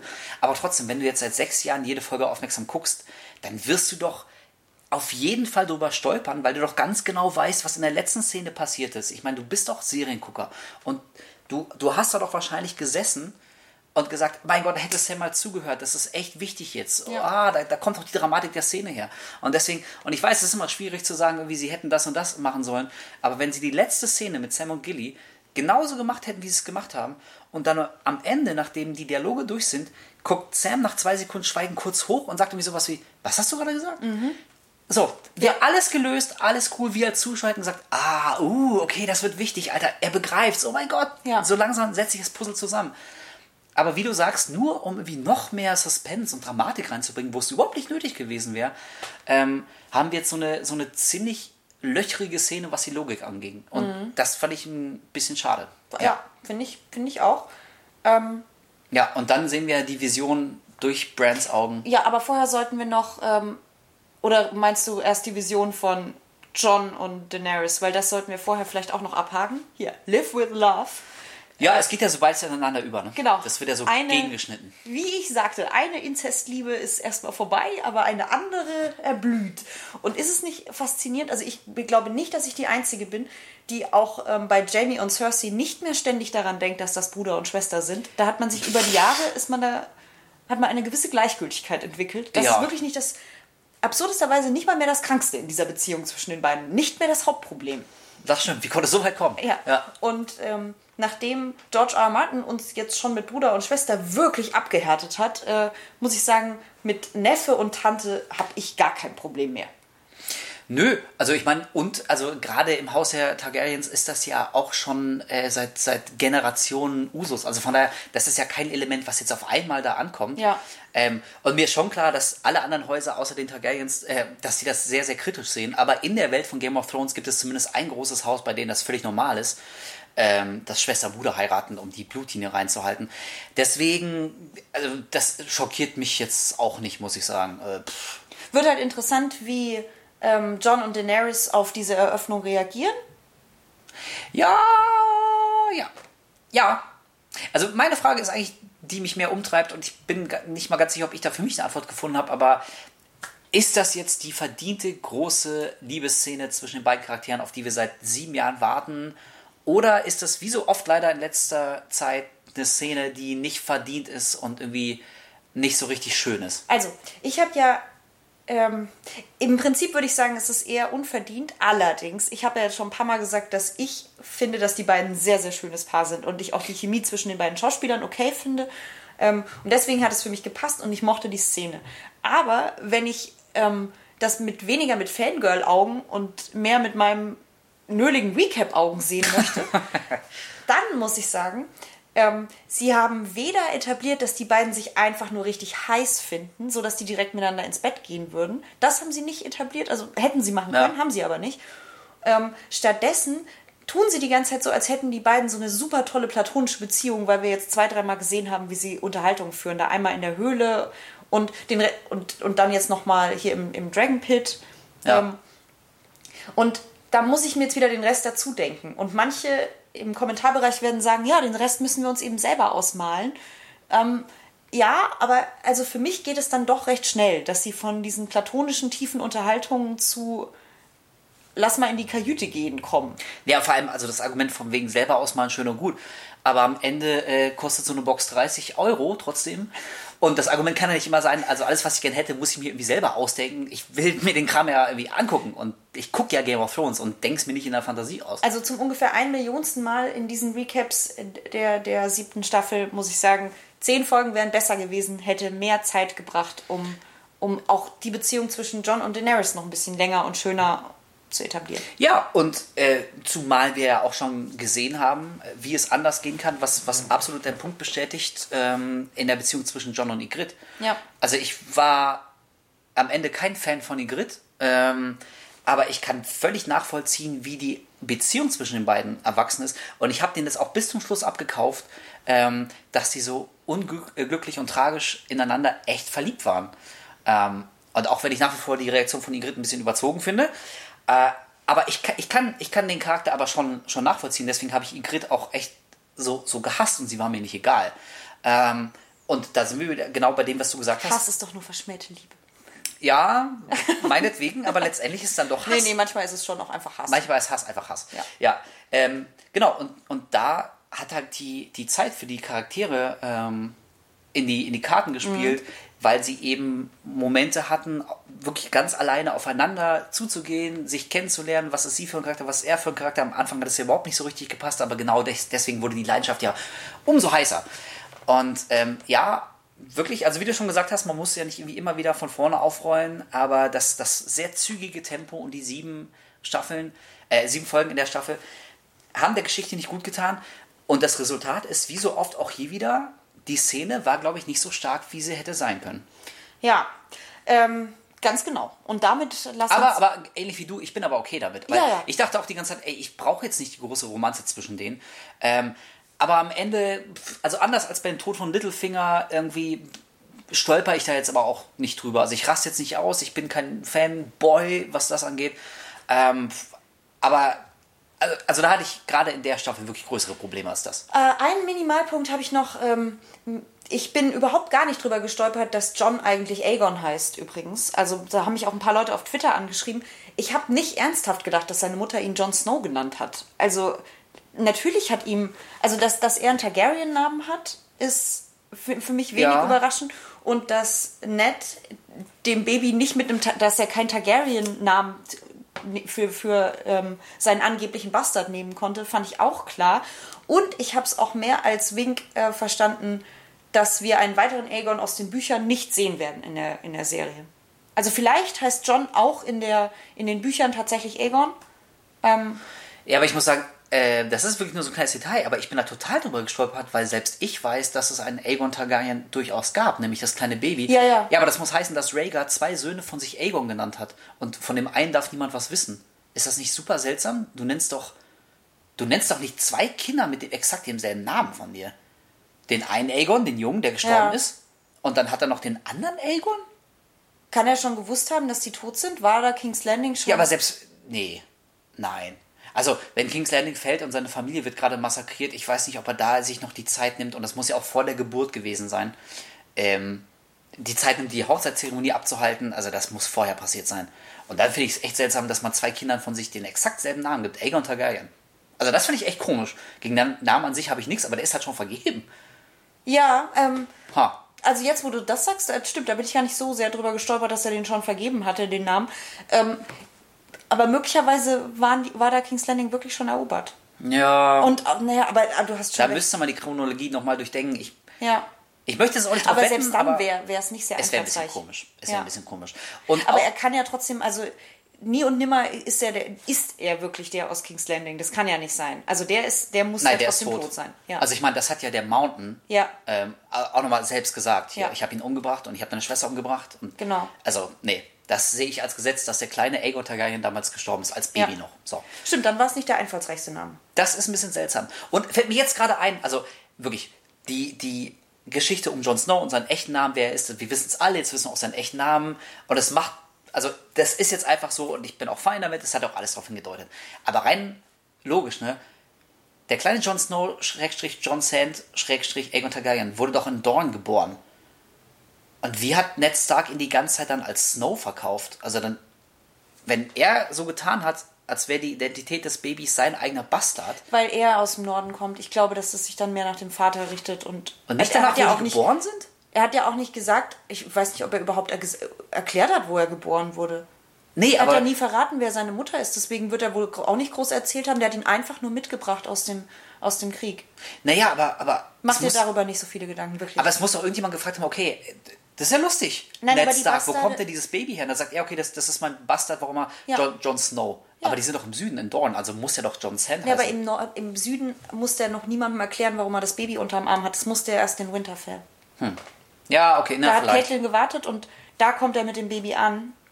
Ja, Und vielleicht. da sagt er, das Ich bin die ganze. Zeit davon ausgegangen, dass irgendwie er vielleicht nicht komplett alleine gereist ist. Aber ist nur ein Detail, ist wurscht. Ich bin auch mit den Namen fein, dann heißt er halt Aegon Nee, da, wir wissen ja, mit wem er da gereist ist. Ähm, da waren der Vater von Mira und Jojen dabei. Stimmt, Holland Reed. Genau, und das ist ja auch der einzige andere Lebende, der ähm, Bescheid weiß. Denn die zwei, wir haben ja die Szene gesehen am Tower of Joy. Ja, ja, eh, klar, natürlich, aber ich meine, also von, von Dorn nach Winterfell ist es ja schon noch ein Weg. Der wird doch irgendwem anders mal begegnet Ja, sein. ja, gut, aber also ich glaube wirklich, also ihre Truppe bestand nicht mehr aus so sonderlich vielen Nee, Männern. nicht- und nee, nicht selbst wenn sie Truppe. noch irgendwelche Untergebenen dabei hatten, die ihre Koffer getragen haben, also die werden kaum nachgefragt haben. Ich glaube, darüber solltest du dir nicht so den Kopf zerbrechen. Ey, vi- vielleicht nicht, wirklich, ist schon cool und äh, abgesehen davon, dass der Name schon vergeben ist, ich bin auch mit dem Namen happy. Ja, darüber, Ich, okay, okay, jetzt sehe ich einen Punkt, darüber habe ich nämlich wirklich noch gar nicht nachgedacht. aber das ist mir gleich aufgefallen. Im Moment mal, ey, es gab, es gab einen Aegon. So, Ja, okay. allerdings. Aber gut. Mein, ja, Ja. genau. Äh, jetzt bitte noch zur Wall, weil langsam gehen mir Ja. die Kräfte aus, dir wahrscheinlich auch. Mir auch, genau. Ähm, aber nur noch ein kurzes Detail. Und, ey, wir haben jetzt endlich mal Rhaegar Targaryen gesehen. Oh, und, ja. Entschuldigung, vielleicht ging es zu mir so, aber ey, was für eine Enttäuschung. Total. Wirklich. Ja. Also, ich Sie sah aus wie Viserys. Ich Ja, dachte das- kurz, er wär's. Genau, das ist, war mein Hauptproblem. Also ich muss jetzt nicht bei jedem Charakter irgendwie was, eine ne ganz besonders abgefahrene Inszenierung haben oder Ähm, ich muss jetzt auch nicht nur durchs, durch sein Aussehen mitbekommen, dass er ein ganz krasser Badass war oder irgendwas völlig Außergewöhnliches. Aber ich habe nicht verstanden, warum sie ihm die nahezu identische Frisur wie Viserys verpasst haben. Also, Also Da- da, habe ich das schon Fanbilder und viele Vorschläge gesehen im, im Netz von Fans, wer ihn hätte spielen sollen. Und alle waren besser als das, was sie jetzt am Ende gemacht haben. Also das war jetzt nur so ein kurzes Bild, aber die Ähnlichkeit zu Viserys hätten sie vermeiden sollen. Ja. Also die Haare hätten ja auch die gleiche Farbe haben dürfen. Das gerne. Natürlich ist ein Targaryen, aber, aber doch nicht ganz genauso wie Idiot Viserys. Bitte. So. ja, das war sehr seltsam. Also da bin ich mir nicht ganz sicher, ob da das Art Department die beste Entscheidung getroffen hat, ihm die fast Perücke einfach aufzusetzen. Das, Ja. äh, das ging vielleicht ein bisschen nach hinten los, deswegen äh, muss ich im Nachhinein sagen, es wäre vielleicht besser gewesen, ihn gar nicht zu zeigen. Wenn man vielleicht nur die Hände von den beiden gesehen Ja. hätte bei der Zeremonie. Ähm, also ich muss jetzt nicht nochmal, Liana haben wir schon mal gesehen in ihrem Sterbe-Babybett und Rhaegar meinetwegen hätte man den Kindsbett. Kindsbett und Rhaegar hätte man gar nicht äh, zeigen müssen. Von daher, also ich glaube, da hat sich Game of Thrones ein kleines Bein selber gestellt, weil ähm, das hat so die Faszination dieser Figur ein bisschen geschmälert. So, aber jetzt äh, zur großen krassen Endszene und damit muss ich sagen auch zum, ich glaube, epischsten und mitreißendsten Tod eines Charakters in Game of Thrones in der gesamten Serie, muss ich sagen. Also krasser als alle, die bei der Red Wedding gestorben sind, auch Ned Stark am, äh, am Anfang. Aber in der letzten Szene gab es für mich echt den geilsten Charaktertod. Du meinst Tormund? Nee, ich meine die Wall. Ach so. Ohne, ja, ohne Scheiß, für mich war die Wall irgendwie, Guter Punkt, ja. irgendwie immer mit ein Punkt. Charakter in Game Ja. of Thrones. Und ich meine, ey, die Wall ist jetzt gefallen. Ja. Und ähm, so beim zweiten Mal, ich wusste, was passiert, deswegen konnte ich es echt so vielleicht ein bisschen mehr genießen. Und ich muss wirklich sagen, so die letzten fünf Minuten vielleicht, ähm, meinetwegen, wir sind hüfttief in Fantasy-Klischee, okay, aber ich fand's geil. Ich, Ich fand's kick-ass, ey. Ich auch. Wirklich, ähm, ich konnte es beim zweiten Mal auch noch mehr genießen. Ähm, beim ersten Mal dachte ich mir wirklich, wow, was genau gucken wir da alle? Also auf dieser Welt, so gerade. Ähm, aber, Ja, ich, ich weiß, was du meinst, ja. aber es war, es war ganz großartig. Es sah wirklich gut aus. Und ähm, ey, wirklich epische zehn Minuten waren das. Ganz, ganz fantastisch. Also, ich meine, ich warte jetzt, wie viele von euch sicher auch, seit Jahren auf den Fall der Mauer. Und es war so, wie ich es mir erträumt habe. Nee, also lustigerweise habe ich mir das ganz anders gedacht. Ich meine, das Element des Eisdrachen, ich glaube, wir haben es in den letzten Jahren auch schon mal angerissen, weil du meinst, in den Büchern wird es auch immer wieder so angedeutet. Und ich habe, glaube ich, die ganze Zeit konsequent gesagt, boah, nee, ich brauche jetzt wirklich keine Eisdrachen. Also ich meine, das ist genau dieser Fantasy-Quatsch, auf den ich keinen Bock habe. Gut, jetzt haben wir einen und ich bin okay damit. Ich finde es auch in Ordnung, dass er die Wall zum Einsturz bringt. Also das hat sie ja auch angedeutet nach der, nach der letzten Folge. Ähm, Deswegen, ich dachte mir, wenn die Wall fällt, wird es irgendwie völlig anders sein. Und in meinem Kopf dachte ich auch irgendwie immer, dass die White Walker, wenn überhaupt, dann durch Castle Black Du kommen. hast mich falsch verstanden. Ich habe nicht gemeint, dass ich mir genauso ausgemalt habe, also im Detail jetzt, wie die Wall fällt, sondern mir ging es mehr um das, wie episch es sein würde. Ach so, ja, okay. Also ja, ich das habe stimmt. wirklich Ja. es gröber gemeint. Ja, und es war echt sehr episch. Alleine wie die Eisbrocken dann ins Wasser fallen und was für Wellen sie auslösen und wie, wie Stück für Stück das alles zer, zerbröckelt. Es sah wirklich gut aus. Ähm, ja, und ich habe äh, mal ein bisschen recherchiert und festgestellt, wir sind nicht die Einzigen, die sich fragen, ob sie Tormund ernsthaft wieder aus dem Hut zaubern. Ich bin da ja hin und her gerissen. Ich bin mir sicher, dass du einfach nur hoffst, dass er tot bleibt, weil Ja. er keine Chance hat, da rauszukommen. Unmöglich. Bei mir ähm, kämpft da tatsächlich meine Liebe zu Tormund mit dem Wissen, dass er tot sein muss. Und wenn sie ihn jetzt da auch wieder aus dem Hut zaubern, dass es wirklich albern ist. Ja, und da sind wir genau wieder bei dem, dass, ähm, dass die Wucht von solchen Szenen dann geschmälert wird, wenn wir Anfang nächsten Jahres, oder vielleicht kommt die letzte Staffel ja auch erst 2019, ist ja irgendwie noch nicht ganz erschienen, glaube ich, weiß ich nicht, ähm, erfahren sollten, dass, dass Tormund irgendwie, also weiß ich, wenn ich sehe, wie er sich dann unter Geröll und Schnee wieder hervorkämpft, oh, Ey, also da muss ich echt sagen, ach, ey, komm, wirklich. Also Game of Thrones war wirklich mal besser. Ich meine, wir erinnern uns mal an Charaktere wie den Blackfish, auch Stannis Baratheon, die hatten alle Tode offscreen, die, die waren nicht episch, die waren nicht heldenhaft und wir dachten, also ich dachte zumindest, wow, was, was für ein schmuckloser, trauriger, armseliger Tod für so einen wichtigen Charakter. Und jetzt haben wir aber so Leute wie, wie Grey Worm, der offenbar aus der Situation völlig easy rauskommt, der Belagerung.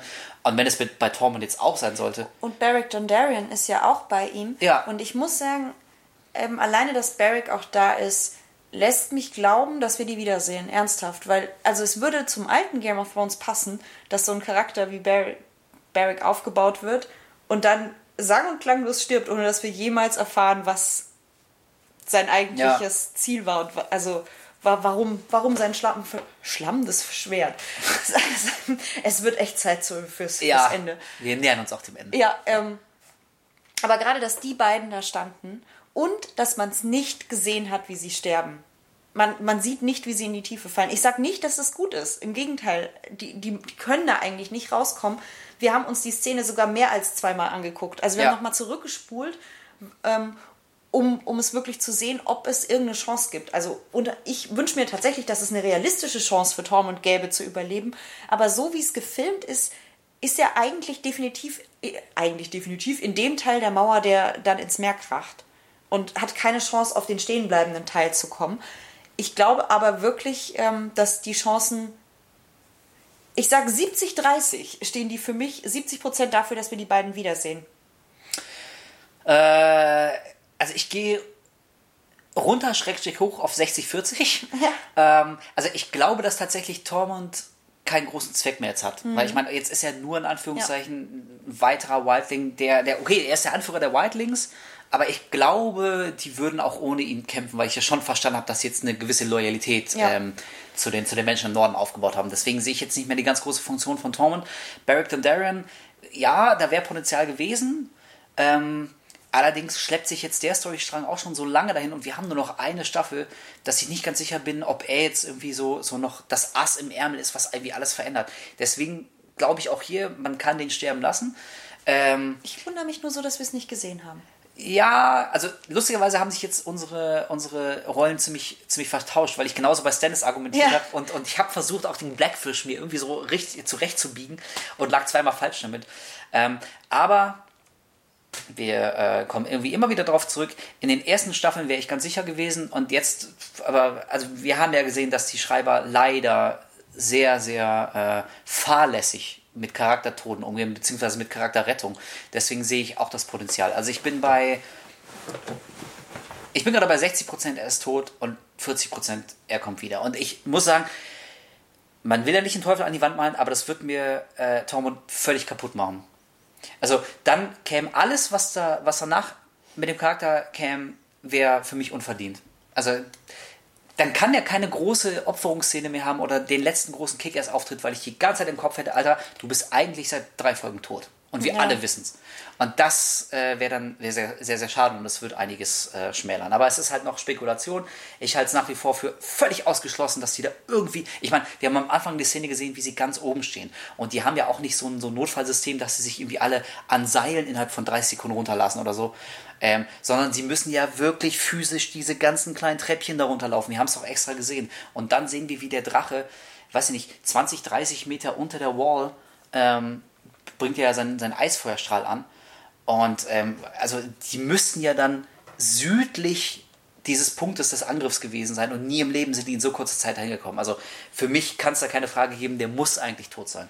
Ja, werden wir sehen. Ich muss sagen, Spekulationen sparen wir uns jetzt in diesem Recap, einfach weil wir weder Zeit noch Kraft. Das stimmt, aber da möchte ich auch mal erwähnen, dass ich ähm, die Szene auch deswegen so geil fand, nicht nur, weil wirklich ein richtig krasser Gamechanger passiert ist, die, die mhm. Wall ist gestorben äh, als Charakter, sondern ich fand da die Inszenierung fand ich echt auch so richtig geil, wenn man mal geschluckt hat, dass ein, Eis, ein Eisdrache ist und der spuckt blaues, blaues Feuer. Ja, okay, nehmen wir jetzt mal so hin. Ähm, die Inszenierung hat es so geschafft, auf der einen Seite echt so ähm, so hochklassige Fantasy zu sein, also die auch wirklich geil und episch aussieht mhm. Und so ganz klare Horrorfilm-Vibes aber ja, auch zu haben. Stimmt. Also wie die Zombies da alle reglos stehen und man sieht es quasi in den Gesichtern nur so, so blitzen und auch wie die schon am Anfang so alle langsam aus dem Wald kommen. Und dann, und dann der ganze Wald sich bewegt. Der ganze das Wald bewegt super. sich und dann kommen die drei Hornstöße, auf die wir mhm. alle so mhm. lange gewartet haben. Ähm, also da muss ich echt sagen, okay, also wer davon so völlig kalt gelassen ist, der ist wirklich noch abgestumpfter und enttäuschter, leider dann wahrscheinlich in dem Fall, als wir. Weil, also, Sprich für dich selbst, wirklich. Also ich fühle mich nicht abgestumpft. Nein, nicht abgestumpft, aber ich meine, ähm, es gibt vielleicht Leute irgendwie, die, die sind eventuell ein bisschen leichter von so Sachen mitzureißen. Das stimmt, und, ja, aber also da sind wir ja nicht unbedingt. Davon würde ich, also das so sehe ich ja, okay, das wirklich nicht. Nicht. Und ich gebe zu, ähm, mich hat die Staffel aber auch wie schon die davor teilweise enttäuscht und also um das jetzt mal so ja. Richtung Ende dieses ja, Recaps zu ja, gehen. Ja, ähm, ich, also auch wenn, wenn viele von euch das doof finden, ich finde einfach nicht, dass Game of Thrones noch die gleiche Qualität hat wie die ersten drei oder vier Seasons. Ähm, und seit wirklich kein Buchmaterial mehr da ist, finde ich auch, dass man einen ganz deutlichen Wechsel in den Drehbüchern merkt und eine andere Art zu erzählen, die nicht nur damit zu erklären ist, dass wir uns jetzt im Endgame befinden. Ja. Ähm, das ändert aber nichts daran, dass Game of Thrones eine der unterhaltsamsten Serien ist, die gerade läuft und definitiv die epischste. Und ja, das kann man, glaube ich, sagen. Ja. Ähm, und das einfach ganz, ganz großes Entertainment ist, das man da geboten kriegt. Und man sich bei einer schlechteren Serie, also die hat so viel aufgebaut, dass ich mich selbst, wenn sie mich jetzt wütend macht, teilweise immer noch hinsetze und Lust habe, zwei Stunden über das Finale dieser Serie zu reden, während ich bei einer Serie, bei einer anderen Serie, die auch fantastisch angefangen hat, wie zum Beispiel The Walking Dead, äh, nicht mal mehr Interesse habe, die nächste Staffel zu sehen. Also, und von sowas sind wir wirklich, wirklich meilenweit entfernt und Vergleiche mit, also lässt sich auch überhaupt nicht vergleichen, der Qualitätsabfall das ja. zwischen, zwischen den beiden Serien. Und ja, ey, und also das ist mir dann auch gestern, als wir die letzten Einstellungen nochmal mit der, mit der Wall und so gesehen haben, und also wirklich, ich saß da beim zweiten Mal, ich dachte, okay, das ist schon echt fucking geil hier. Ja. Und also wir haben solche Szenen, wir haben die Battle of the Bastards gehabt und so auch Sachen wie Hard Home und immer wieder mal so kleine Spitzen. Und da muss man einfach sagen, ähm, also was, was Game of Thrones, wenn es gut ist, dann ist es so gut, dass glaube ich, dass noch in, in vielen, vielen Jahren ähm, an, an Filmhochschulen gelehrt wird. Ich glaube, also gerade so, wenn irgendjemand nochmal probiert, Fantasy so in den Mainstream mhm. ins Fernsehen zurückzubringen, dann ist Game of Thrones wirklich so die Blaupause, an dem man sich, glaube ich, noch nach vielen, vielen, vielen Jahren, also ich glaube, da wird es da wird's Bücher zu geben, es wird, äh, es wird ganze Kurse geben, man wird Game of Thrones studieren, so bei allen Fehlern, aber ähm, das hätte ja bis vor ein paar Jahren keiner gedacht, dass, also eine, eine Fantasy-Serie, die auch ganz klar diese klassischen Fantasy-Themen wie Eisdrachen zum Beispiel bedient, dass die vom Aufwand her und von der Gesamtqualität dann so mitreißend und so überzeugend professionell ist, dass die ganze Welt halt echt Game of Thrones guckt. Und ich glaube, wir meckern und aber damit, unterm Und sich damit beschäftigt. Also ja. wir sind ja auch nur ein minimaler Teil davon, aber es gibt gerade auf YouTube so tolle Kanäle, die sich mit, mit Game of Thrones beschäftigen. Da können wir nicht annähernd mithalten. Nein, natürlich, aber, wollen wir auch gar nicht. Nee, äh, wirklich gar nicht unser Ziel, aber von dem wir uns selber auch gerne und viel irgendwie angucken. Absolut. Und also ich würde mir auch, wir haben uns neulich so ein Rant über Dorn angehört. Ja, 15 Minuten. Ideas of Ice and Fire hieß das, glaube ich. Bin ja, mir nicht mehr ganz sicher. Ideas of Ice and Fire. Ähm, und ich habe wirklich irgendwann zwischendurch gedacht, es gibt nichts anderes, von dem ich mir das jetzt angucken würde. Also einfach nur 15 ja. Minuten, wie sich jemand einfach aufregt. In dem Fall, weil es mir so aus der Seele, Seele gesprochen hat. Aber normalerweise ist mir sowas viel zu egal, um meine Zeit damit zu verschwenden, jemandem beim Ranten zuzuhören. Und Game of Thrones spielt einfach gerade so eine große Rolle in meinem Entertainment-Leben. Das, ja. Und das finde ich wiederum, was die Serie eben auch ausmacht. Und da gehört für mich definitiv auch äh, diese, diese Recaps und der, der Austausch mit euch dazu. Ja, ja und es war wieder, damit schließe ich die Kurve zum, zum Ende. Es war wieder eine große Freude. Äh, wir wissen noch nicht, ob in diesem Jahr noch ein weiteres äh, Video kommt. Wir haben uns heute spontan überlegt, dass wir uns da noch nicht festlegen wollen. Nee. Letztes Jahr haben wir es nämlich gemacht und dann kamen wir alle wisst keins. Ja. deswegen, wir sind smarter geworden. Ja, deswegen ähm, machen wir es diesmal nicht. Es gäbe da, ähm, es gäbe definitiv noch einiges, worüber man reden könnte. So was passiert in, in der nächsten Staffel und ja. Und ein paar Theorien, über die man noch quatschen könnte. Ja, also ich, ich glaube, wir lassen das jetzt alles wirklich mal sacken. Genau. Und ich habe es am Anfang gesagt und ich glaube, jetzt ist der Zeitpunkt, das auch nochmal zu unterstreichen, so bei, bei allen Neckereien und Sachen, die uns beiden nicht gut gefallen haben. Aber tatsächlich ähm, hat mich das Finale jetzt, die letzte Folge, ähm, mit sehr viel versöhnt, zumindest wieder. Ich ja. bin nicht übermäßig begeistert. Ähm, aber irgendwie auch so ein bisschen, weil ich das Gefühl habe, dass, dass viele Leute das Finale richtig geil finden ähm, bin ich bereit, das sogar, glaube ich, noch ein bisschen besser zu finden, als es eigentlich war. Irgendwie. Mhm. Weil, also, ich, ich habe so das Gefühl, dass es vielen so ging, okay, äh, einige Sachen, da knirscht man so ein bisschen mit den Zähnen, aber ich meine, ey, also allein die Sache, die letzte mit der Wall, das war schon geil. Und ich bin bereit, mich davon gerade so ein bisschen mitreißen zu lassen. Und, und deswegen ist die Staffel tatsächlich noch zu einem versöhnlichen Abschluss von mich gekommen. Und ich kann echt nur sagen, ähm, es war sehr ungewohnt, so eine kurze Staffel zu haben. Es wird, wenn es so sein sollte, dass die nächste auch erst 2019 kommt, wird es, glaube ich, auch sehr ungewohnt, ein Jahr ohne Game of Thrones zu haben. Ja. Ähm, aber ich habe auch die Befürchtung gesehen in, im Vorfeld vor dieser Folge, dass ich hier sitze und leider nichts anderes sagen kann, als ich habe eigentlich gar keinen Bock mehr, den ganzen Kram weiter zu gucken, weil die alles völlig an die Wand gefahren haben. Und das ist ja zum Glück nicht mal annähernd passiert. Von daher, Ja. ich bin cool damit. Genau. Ja. Ähm, geht mir ähnlich und ähm, ja, es war wieder ein großer Spaß. Wie ihr euch denken könnt, können wir auch noch keine Versprechungen für 2019 machen. Das ist einfach noch ein bisschen weit hin. Wir gucken mal. Ja. Also wir können ganz sicher sagen, dass wir es gucken werden, aber Absolut. Ähm, ja, wie schon vor den letzten Recaps sollte man da vielleicht jetzt keine großen Versprechungen machen. Genau, wir gucken einfach mal, wir nehmen die Sachen äh, so, wie sie kommen und wir haben jetzt auch die Staffel so genommen, wie sie gekommen ist. Und ich, also ich glaube wirklich, ich lasse das jetzt für mich irgendwie alles mal ein bisschen sacken. Ich Ja. muss jetzt die Folge auch nicht noch ein drittes Mal gucken. Nee. Äh, ich glaube, wir sind alle happy, dass jetzt unser Gelaber auch endlich mal am Ende ist. Aber du hast es schon gesagt, echt, das war wieder eine aufregende Reise mit euch. Und ich muss sagen, also so ätzend ich die letzte Folge fand, aber es war schon schön zu sehen, ähm, dass wir mal so einen Ausreißer hatten. Also qualitativ und auch was die, was äh, so die Kommentare anging, weil, also bisher war es mit, mit wenigen Spitzen nach oben und unten, aber es, es ging ja so konstant irgendwie immer, immer so nach oben. Und jetzt mal zumindest was zu haben, über das man sich so richtig schön aufregen kann. So im Nachhinein, ich glaube, wenn, wenn man es so ein bisschen hat sacken lassen, ähm, ist es ja vielleicht auch was, was, was ganz nett ist, wenn man halt so einen YouTube-Kanal hat. Und ähm, wir haben ja gesehen, dass wirklich sehr viel bei uns in den Kommentaren passiert ist. Und übrigens auch echt, du hast ja schon ein paar Mal gesagt, auch immer sehr cool so. Also es, da gab es nur ganz wenige, ähm, die sich da irgendwie haben zu einer Wortwahl hinreißen lassen, die wir nicht unterstützen können. Die meisten sind sehr respektvoll miteinander umgegangen. Ja, und deswegen hat das unterm Strich dann doch wieder ganz schön viel Spaß gemacht. So Leute, bei uns ist draußen stockfinster. Ich glaube, wir haben jetzt zwei Stunden gelabert oder so. Zwei Stunden werden es sicherlich gewesen sein. Ähm, das war Game of Thrones 2017. Äh, ach, mach du weiter. Schmeiß, Das war's. Schmeiß du die Leute raus. Ich kann nicht mehr. Das war's, Wola Walla Mogulis oder wie das heißt und äh, bis irgendwann.